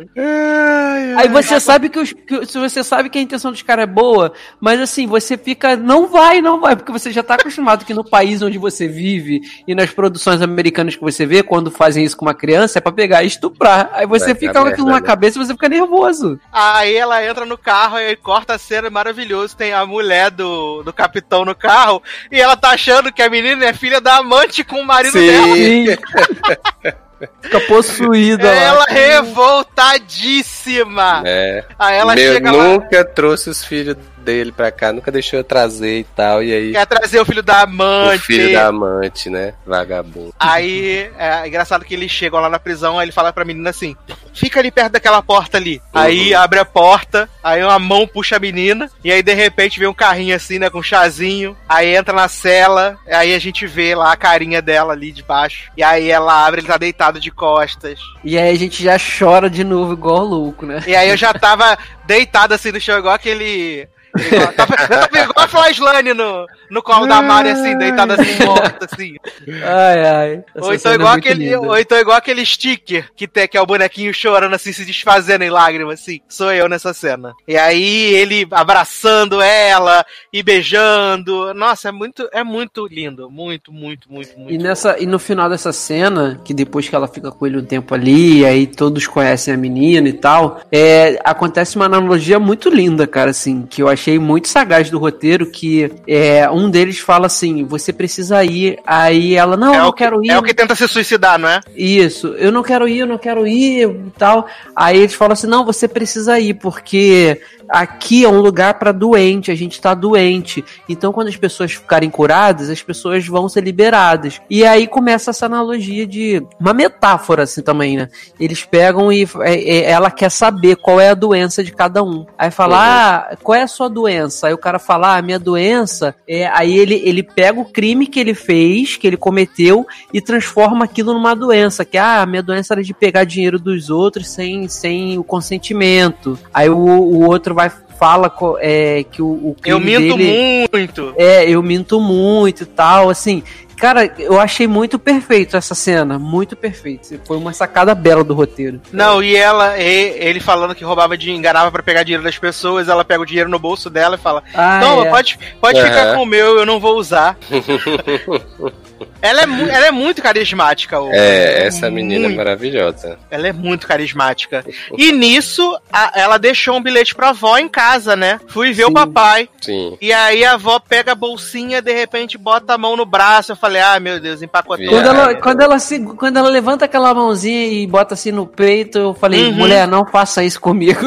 né? Então, eu digo, gente, não é possível, vão matar mesmo todo mundo. Aí eu falei, essa criança sem pai, sem avó, o que, que vai ser dessa criança, meu Deus? Fátima, o melhor personagem. Vovó Piedade, né? Fá- Fátima, menino. É, Não, mas tá sacaneando, entendeu? Ah, tá. Olha, tem que explicar a piada essa altura do campeonato. Aí eu fa- eu falei, ah, essa menina vai ficar com a professora, né? A professora vai cuidar dela. Aí ela volta pra casa, ela vê lá um monte de gente, ela pergunta pra professora, por que que tem tanta gente lá na casa, não sei o quê. É, ela explica, ah, sua avó virou um anjo. E ela e a avó tinha acabado de falar pra ela que nunca só ia ser virar anjo quando ela fosse maior, né? Que não, Isso. Uhum. Não ia deixar ela. não ia deixar ela e. Ai meu Deus. E aí sai a ordem, a sentença do Mimo, né? Dele ser executado, né? E, cara, é. Outra cena que me arrasa é na, na, na véspera do. Do Do, do enforcamento. enforcamento, né? Que ela tá lá com ele, não sei o que, nananã. E aí eles estão lá na, na coisa do diretor. E aí ela fala assim: Ah, vamos, vamos embora. E aí ele ela fala: ah, mas o meu pai não vai embora hoje, não? Ah, ele vai embora daqui a dois dias. E aí ele, ela vai dar um abraço nele. E aí eles se abraçam. E ela fala assim: Por que, que você tá tão triste? E aí a gente já tá chorando, a professora chorando, o diretor chorando, todo mundo chorando. A equipe aí- de filmagem inteira chorando também, provavelmente. E aí ele fala que vão executar ele. Ai meu Deus do céu. O mesmo executado, o mesmo executado. E Triste. aí, a professora, não, que isso, vai ser executado não, menina. É uma bobeira. Vários... Não, loucura. essa, altura, essa altura, minhas esperanças já estavam lá sete palmos, né, cara? Eu mesmo.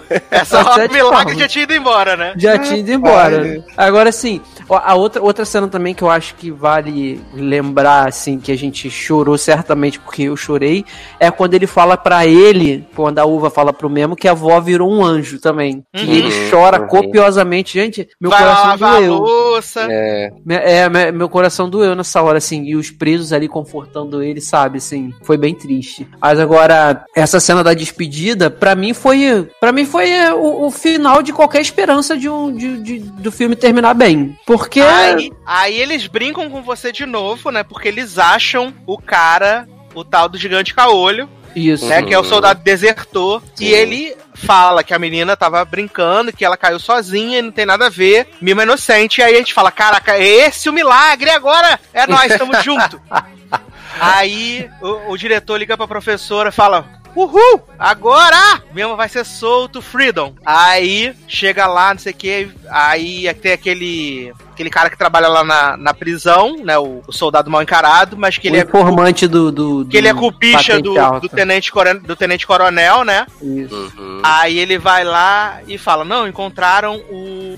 O coisa, encontraram o desertor e, e ela tava falando a verdade. Aí o cara vai lá, Aí leva Deixa ele pra Vila Militar. é, ele leva pra vila militar, deixa ele sozinho, deixa ele sozinho com o tenente coronel. O tenente coronel fala: E aí, Ney, tudo bom? Aí ele fala: Tranquilo. Ah, ele por que você desertou? Que era uma merda, né? Não votei em Bolsonaro pra trabalhar no exército. Aí ele fala assim: Ah, é? É, o que que tu viu? Eu vi que a menina tava andando lá, escorregou, cara, bateu a cabeça e caiu. Aí ele: Ah, é? Tu viu isso mesmo? Vi. Dá dois pipocos na cabeça dele. Né? E aí fala pro soldado assim: Menino, tava fugindo. Tive que matar. Então, né? Essa cena você falou que ele deixaram ele sozinho, mas os soldados estavam, tipo, do lado, assim, olhando. É, não, sim. Tipo assim, ele tentou fugir, o cara tá, tipo, no meio do negócio, assim, tipo, não tinha como ele tá tentando fugir naquele É. lugar. Então não tinha pra onde ele ir, né? Exatamente. Mas os soldados que viram errado, Jofa. Ah, Adoro isso é tipo o povo do hospício do Homem Invisível, né? Ah, eles viram coisas estranhas, mas não sabem. Exato. Exato, vira uma arma flutuando sozinha, dando tiro em todo mundo, mas. É, isso. Aí. Aí você fala, pô, agora meu milagre tá morto, né? Pô, deu tudo Né? Meu milagre morreu. E aí chega o dia do enforcamento. E aí ele tá lá se despedindo dos colegas de prisão. Tudo tão triste. Ai, meu Deus, tudo tão triste. Gente, Sazo tá abaladíssimo esse filme. É. É horrível de triste, gente. É muito triste. Ele, ele, ele- se abraçando com cada um deles. Até o cara que supostamente ele falava que era o melhor amigo, mas o cara não ia muito com a cara dele, o cara abraça ele. Porque ele faz uma revolução, né? Depois que o, o- ele vê o carinho Ah, que sim, o, o. Mimo tem com a ova, ele pede perdão pra esposa, fala pra esposa levar todos os filhos em todas as visitas, Uhum. que quando ele sai da prisão ele não vai mais Ele mexer vai com coisa so- errada. é, vai trabalhar sozinho, não vai mais mexer com coisa errada. Ah, vale lembrar também que tem um preso lá que é maravilhoso, né? Que o cara esfaqueia sempre no inverno alguém pra ser preso e não Ficar na rua, né? O Empregado sazonal sazonal. que eles falam, né? Empregado sazonal. Empregado sazonal. Ah, sabe? E aí, chega lá a hora do. A gente, é, ele se despedindo, é muito triste. Aí ele vai saindo no corredor, ele tenta fugir, os, polícia prendem ele. E aí a gente só vê, né, os pezinhos balança, balangando depois que foi executado. E aí você falou, gente, cadê o milagre? E aí eu já tava. né? Aí eu já tava assim, já pensando assim, créditos finais, o que, que eu vou fazer da minha vida? Porque esse filme acabou desse jeito. Acabou o milagre. Aí eu falei, agora vai ser essa. A, a menina vai ser adotada pela professora. A professora vai ter que falar que, que ela foi. que o pai dela virou um anjo.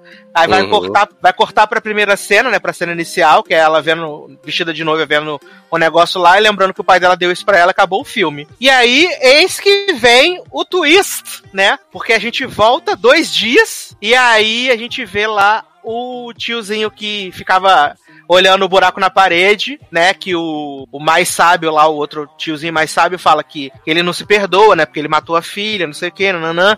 E aí o tiozinho fala pra ele que era o jeito, o único jeito era dele para ele ten- ter- entrar no paraíso era compensando de alguma forma, não sei o que. E aí ele decide, ele fala com o capitão lá pra tipo, colocar ele no lugar do mimo pra ser executado e tirarem o mimo da prisão, né? E aí tem e aí tem toda uma, uma trama elaboradíssima, né? De forjar. De Né? fazer, de fazer o carro do, do cara batendo do tenente general pra ele não conseguir chegar na hora da execução. Forjar uma fuga da prisão, né? É. Forjar uma Eu fuga da que eu tive que ir no final explicado pra entender essa parte. Por quê, Nen? Não, porque é tanta coisa acontecendo e no final eu fiquei, gente, quem que tá no meio do plano, quem que não tá? E aí eu fui ler o texto pra entender direitinho mesmo, né? Mas eu entendi que deu tudo certo. Maravilhosa. Ai, ai. E aí eles conseguem fazer a troca e tal, porque a, a cena acaba na hora que chega o diretor da prisão lá pra falar com a Ova, né? Aí ele deixa o, aquela caixinha metálica e fala pra ela: Isso aqui é o Isso. homem que mandou deixar isso pra você. Aí volta o flashback, mostra tudo isso, mostra que eles trocaram o cara pelo mimo. Uhum, sim. E aí volta pra cena e ele fala assim: o homem que mandou trazer isso pra você e também o seu pai. seu pai. Uhum. Muito bom. Aí, a es- aí o milagre tá aconteceu, a esperança se restaurou.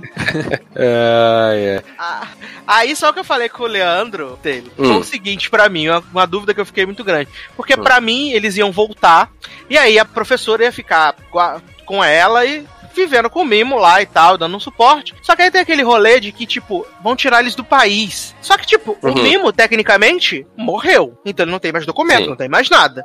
E Exato. fora isso, como é que um cara. Como é que ele vai conseguir criar uma criança sozinho, Ah, sim, faz, também, também pensei É. nisso. Também não achei faz estranho. sentido, sabe? É, ele- Estou- o- Estava na expectativa de que alguém ia encontrar com ele lá e ajudar ele. É. É, porque Ah, eles não o citam em nenhum momento, tipo assim. Não, o di- ah, o tem uma família, sei lá, na Rússia, tem uma Uhum. família na França, sabe? Eles não citam nada O disso. diretor até fala, fala pra, pra menina, ó, quando você quando encontrarem vocês, vocês dizem que, que ele foi abusado e por isso que ele ficou assim, não é um negócio desse que acontece no barco. Uhum. Uhum, sim. Então, aí dá a entender que assim, vai, vai dar a entender que é como se eles fossem refugiados, que eles estavam. Até porque a Turquia naquela época, no início do filme, eles dizem que é, em 84 foi a última execução por pena de morte. Tanto que eu até falo assim, pronto, a, a última execução foi a do Memo, mas não. E o filme começa em, em 83 e se passa um ano de- dessa situação toda. Então, em 84, ainda estava em lei marcial. Então, provavelmente, eu imagino agora que eles indo para outro país, eles vão seriam tratados como refugiados, fugindo do, da lei marcial, e aí por isso o cara não tem documento, ele vai ser um refugiado em outro país. Então, até aí, ok, vão fazer documentos de refugiado para eles e tal, eles vão conseguir ter a vida deles. Mas de qualquer forma, eu também ficava pensando como é que ele, ele ia conseguir criar a filha, né? Uhum. Exato, É uma sem o emprego, sem nada, porque ali ele cuidava com o rolê da, da avó pastoreando as ovelhas, fazendo algumas coisas pros festivais, sabe? É. Mas não faria sentido. É. Mas deixa, Ele deixa criar eu uma criança. perguntar outra coisa pra vocês, que foi que assim, eu fui ler depois, né? Eu foi fazer o Léo e ver o final explicado, né? É, e aí teve um- um- uma parte que eu vi que o velho que morreu no lugar do Memo era o sogro dele. Vocês Eu fiquei com essa filme? dúvida. Eu fiquei com Vocês essa dúvida. entenderam isso do filme? Eu, eu, eu fiquei justamente com essa dúvida. Eu nem cheguei a comentar isso com o Eduardo ontem, não. Mas quando ele, ele, ele conta a história dele, que Uhum. é, a filha dele queria casar com um cara que ele não gostava, que não era, que ele julgava não ser bom pra ela, ele forçou tanto ela não, não casar que ele acabou matando a filha. Matando ela, exatamente. Exatamente. E aí eu fiquei com a impressão de que era ele, porque a árvore que ela foi, que ela foi enterrada é a Uhum. árvore que aparece lá perto da casa deles o tempo todo. E dá a entender que a, a, mãe da, da ova foi enterrada lá também, que é, é um lugar Exato. simbólico. Eu também fiquei com essa impressão, mas eu não Pois é, eu não consegui- tinha entendido. É, eu não tinha entendido isso do filme, não, assim. Aí eu tava Eu lendo. também não. E aí, eu, assim, eu vi algumas pessoas comentando que era justamente isso. Que, tipo, é, o cara lá que foi pra forca, no caso, era avô da uva. E aí, é, que aí o que o Leandro falou, que ele tanto fez que acabou matando a filha dele. Porque não aceitava ela casar com o Memo. E aí, é, só assim, só que eu acho que até o momento lá, ele- até o momento que a uva vai na prisão, ele não sabia que o Memo era o, o Pra cara, mim, né? isso não faz o menor sentido. Também, né? eu também li É isso, isso, é. mas eu li o site dizendo assim, então, as pessoas inventaram isso, mas não tem, no filme não tem nada. Não faz o mas menor se o Leandro sentido. viu algo do tipo também, eu fico na dúvida. Não, eu- então, eu, eu, eu juro que eu entendi. Eu comecei a, a forçar pra esse lado também, de, de achar que era. Só que. no- parando pra pensar, não tem cabimento, porque você acha Não, que ele não. Ele, não- ele, é- não, ele reconheceu mesmo de lógico. cara na Sim, no momento que prisão. o cara chegou e falou: ah, esse filho da puta aí comeu minha filha. Exatamente. Foi por, ele- foi por causa dele que eu, mate, que eu matei a minha filha, entendeu? É, Essa teoria eu pra mim é dele. tipo a panacota chegou cheia de cabelo. Sim, sabe? Então, assim, dá, dá- eu acho que dá pra ter, o filme te deixa bem aberto a ter essa interpretação, mas ao mesmo tempo não faz sentido, Mas porque senão não- ele reconheceria Complementa a que, explicação completamente, É, né? pra fazer e senão sentido, ele, né? re- ele reconheceria o Memo como, como o, o cara que ia casar com a filha dele, e ele reconheceria, de alguns, algum certo modo, ele, ele ia querer um abraço, ter um, um, um, um chamego com a neta dele, porque ela é neta dele. E não, Uhum. não tem isso. Sim, e ele, ele aceita, ele sugere trocar de. Ele sugere trocar de, de lugar com o Mimo simplesmente porque ele acha que vai quitar a, a dívida Isso. dele com Deus. Só isso. Sim, de Exatamente. Não, pois é, de matar a filha. Isso. Mas não necessariamente de que eles que são. fosse a, né, a mulher É. do, do Memo. É. É, Não, É isso meio dúbio, é meio Isso é dúbio. droga, né? Isso é droga. Eu que vejo o reality de, cozinhar, de cozinhar com maconha e as pessoas que ficam viajando, né?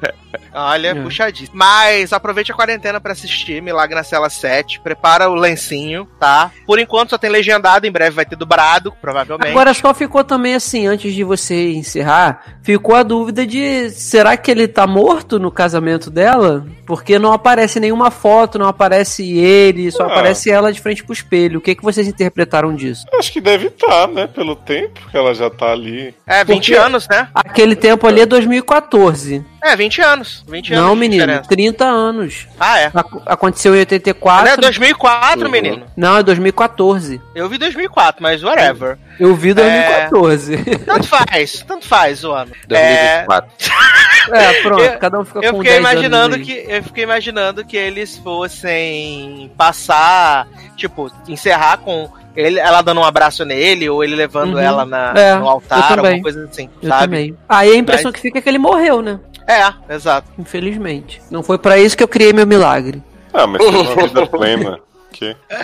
É o que, é. Leózio? Teve uma vida plena antes de morrer, né? É. Seja Não, um é. um dia ou dois, que? É isso que importa, né? Cara, mas uma coisa que me impactou bastante desse filme é que vocês me conhecem, vocês sabem que eu encho o saco com tudo, né? Quando começou eu já tava assim. Ah, gente, até parece que fica essas crianças aí chamando maluco de maluco, fazendo bullying, não sei o quê. E aí eu lembrei que, que na minha infância tinha um cara na cidade que. Ah, eu nem sei se ele tinha família, qual que era a questão. Que as pessoas chamavam de doido e os adultos chamavam de doido, incentivavam as crianças a chamar de de doido. Eu lembro que teve uma vez que tinha umas crianças brincando, tipo, numa construção, que a gente brincava, assim, uma casa meio que abandonada no processo de construir, que os meninos começaram a jogar pedra lá dentro da casa e aí o cara saiu de lá de dentro, uma pedra tinha acertado na cabeça dele, assim. Então, realmente, as pessoas são muito cruéis, sabe? Com qualquer pessoa com, com algum distúrbio mental, ainda mais em cidade do interior, assim. E aí, depois que eu lembrei disso, eu super comprei o filme porque eu pensei assim, caralho, tipo, muita gente deve sofrer isso e, tipo, com certeza, se esse cara da minha infância aparecesse com uma criança morta, eu não sei que foi ele. Sim. Sim,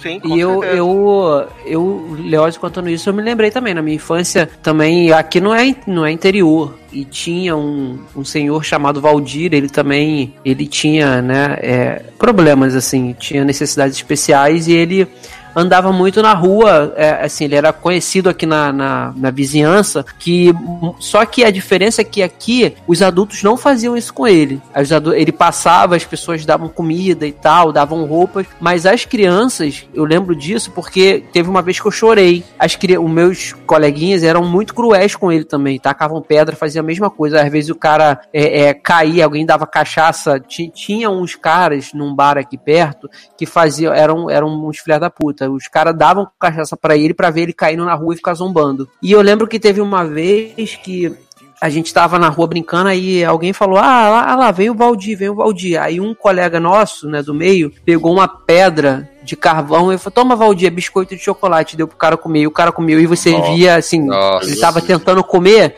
e você via que ele chorava, porque provavelmente ele devia estar com fome e acreditou. E, sabe, mesmo por ele ser, entre aspas, malu muitas aspas, maluco, o cara sabe que, que sente fome, que uma brincadeira dessa não se faz, assim. Então, fu- tu falou isso, agora eu lembrei, foi, era bem cruel, acho que não, não só onde você teve sua infância, eu acho que isso deve ter acontecido com muita gente que, que, que a gente conhece, né, assim. Até hoje acontece, né, talvez. Sim, Triste. com certeza. Com certeza. Fiquei triste agora.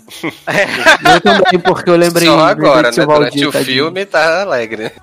É, é, mas tipo, o Merchan de despedida, só queria fazer uma citação que eu fiz pra Leonardo Oliveira, que eu disse que eu assisti o reality do Cozinhando com Maconha, né? Assisti. Eita. Bem ruim, sem modéstia. Assim, ele é ruim porque. É ruim.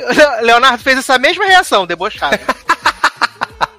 Foi debochado também, essa mesma reação que ele fez. Quem poderia prever? Eu Gente, é o essa- mesmo reality ruim que já tinha tido outra Assim, vez. ele, Eu ele, teria essa ele- reação se fosse bom. assim, ele. Sabe quem apresenta esse reality, Leozio? Ah, É a mulher que cantava a música do My Milkshake, não sei o que, nananã. ah Kellys? Isso, ela que apresenta o reality. Ah, ela e um outro homem.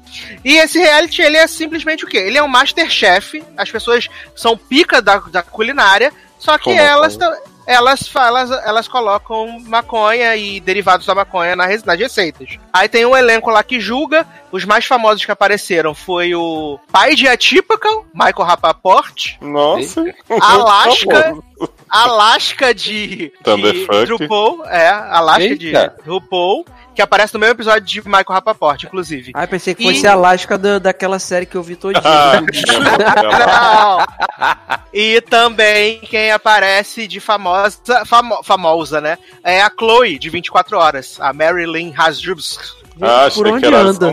Ela aparece aí no reality. que é Nunca bem mais sem vi graça. essa menina. Ele é sem graça porque ele é um reality, é Masterchef, sabe? É um reality normal, não tem nada. A única Mas aí diferença as pessoas provam a receita e ficam doidonas? é. É, sim, elas ficam alegres, né? E aí cada episódio é temático. Um é comfort foods, o outro é comidas pelo mundo, o outro comidas de feriado, e por aí vai. Mas não tem nada demais, ele é bem normal, é um reality normal.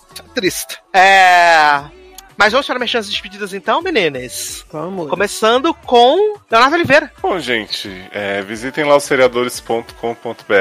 Tivemos, enfim, nosso segundo programa de pets com a Isa Gateira e o Rafael Dizos, né? Que eu já dei um teaser no programa passado que ia acontecer. E teremos mais novidades por aí. Eu espero, no fim de Westworld, fazer um programa contando pra Erika, né? A gente vai a cada ano perdendo uma pessoa que da outra vez era eu e a Erika contando pra Amanda, agora vai ser eu atualizando a Erika, provavelmente, nesse Imagina o Menino, próximo ano. eu, eu e Taylor tô assistindo.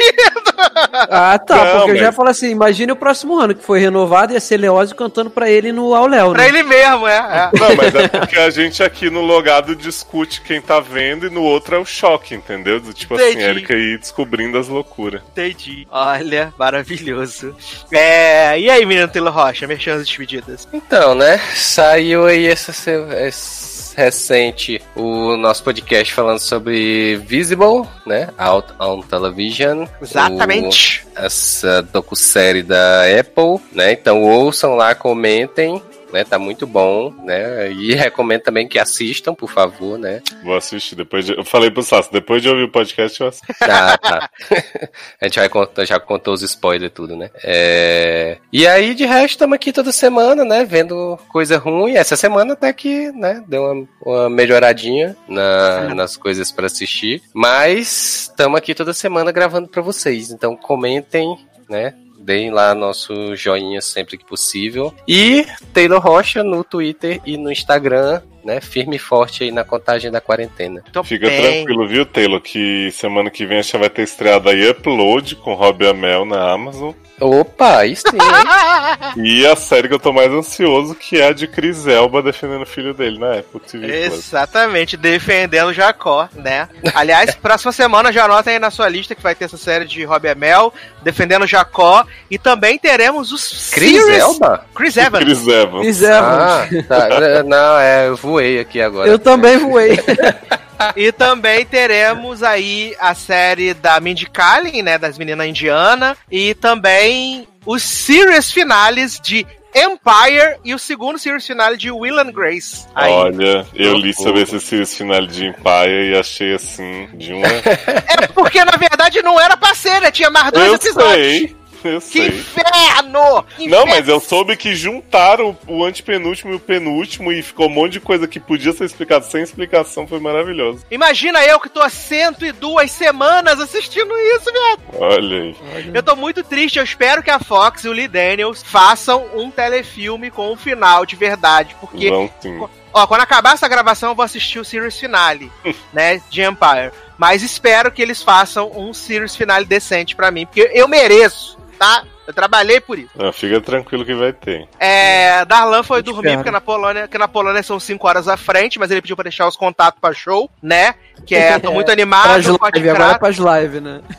que é Cote Kratos, tô muito animado, e Generosode no Instagram. Então vocês sigam esses perfis dele lá, ele pediu pra deixar os, os contatos pra show. É, Leandro Chaves, mexendo as despedidas. Então, galerinha, é, convidar vocês para participarem dos grupos do Sede no no Telegram, e do Logadonei. É só pesquisar lá que vai achar, os- esses nomes são bem, bem próprios, então é mais fácil de achar. Logado com dois Gs. E é muito bom participar de mais um programa, deixar minhas redes sociais, que é o arroba Leandro Chaves D, segue lá quem quiser, mais no Instagram.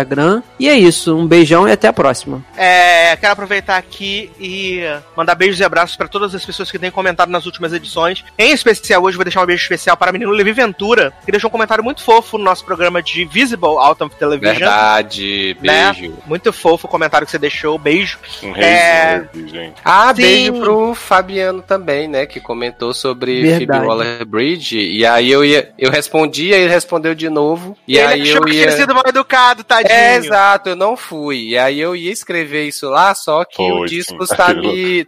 O disco está me boicotando, eu não tô conseguindo responder lá de novo. Aí por isso que eu Não, não você- consegui colocar mais É. um comentário lá. Fica tranquilo, Fabiano. Você falou tudo certo. Você foi esclareceu direitinho. Sim. Fica tranquilo. Fabiano sempre um reizinho. É um beijo. reizinho. então quer também. dizer que aquele dia que vocês foram no grupo comentar, eu não aguento mais Fabiano. Sacanagem, Fabiano. ah, mentira, hein? Eu só planto na Discord. Então, assim, é, muito obrigado pelos comentários. Deixem mais, porque é o que faz a gente continuar fazendo esses programinhas aqui em época de quarentena. E também fora dela, óbvio. É, manda beijo e abraço para todos os nossos padrinhos e madrinhas. Mua! Vocês são maravilhosos, tá? É, contribuam com a gente, a gente precisa da contribuição. Lembrando que nós estamos no PicPay, você pode procurar por logado. E aí também você pode aproveitar que você já está procurando por logado. Procura por seriadores e também por Eric Smalltalk. E também pode apadrinhar. Ou então lá no padrim.com.br barra logado. Ou, e aí você é padrinha também, padrim.com.br barra sede. Aí já tá lá. E aí padrinha os programas tudo, tá bom? É, então, é isso, meus queridos. Um grande abraço, até a próxima e tchau.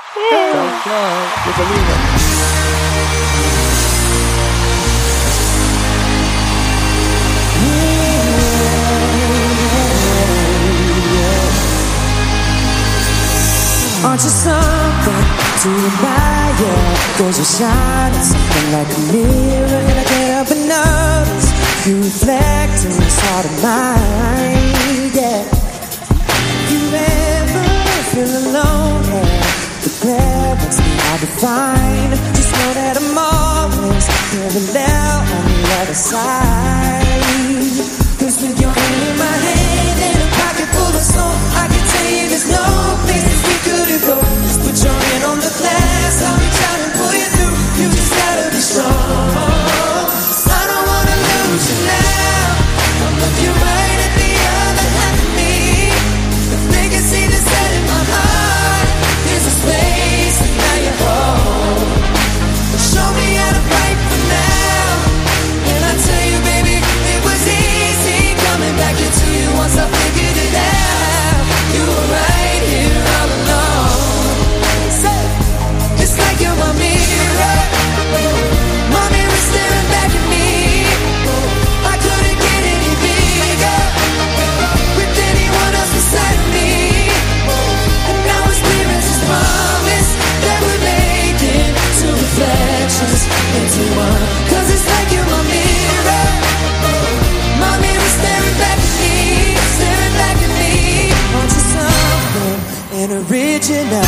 as it does Seemingly it's simple and I can't ever but Cause I see truth somewhere in your eyes.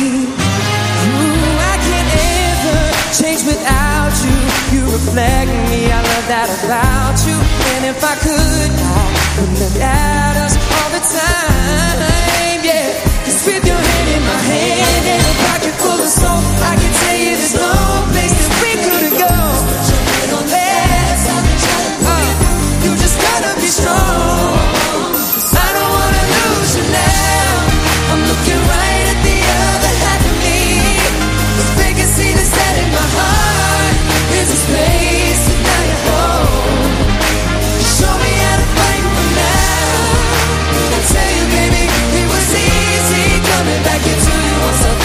Yeah.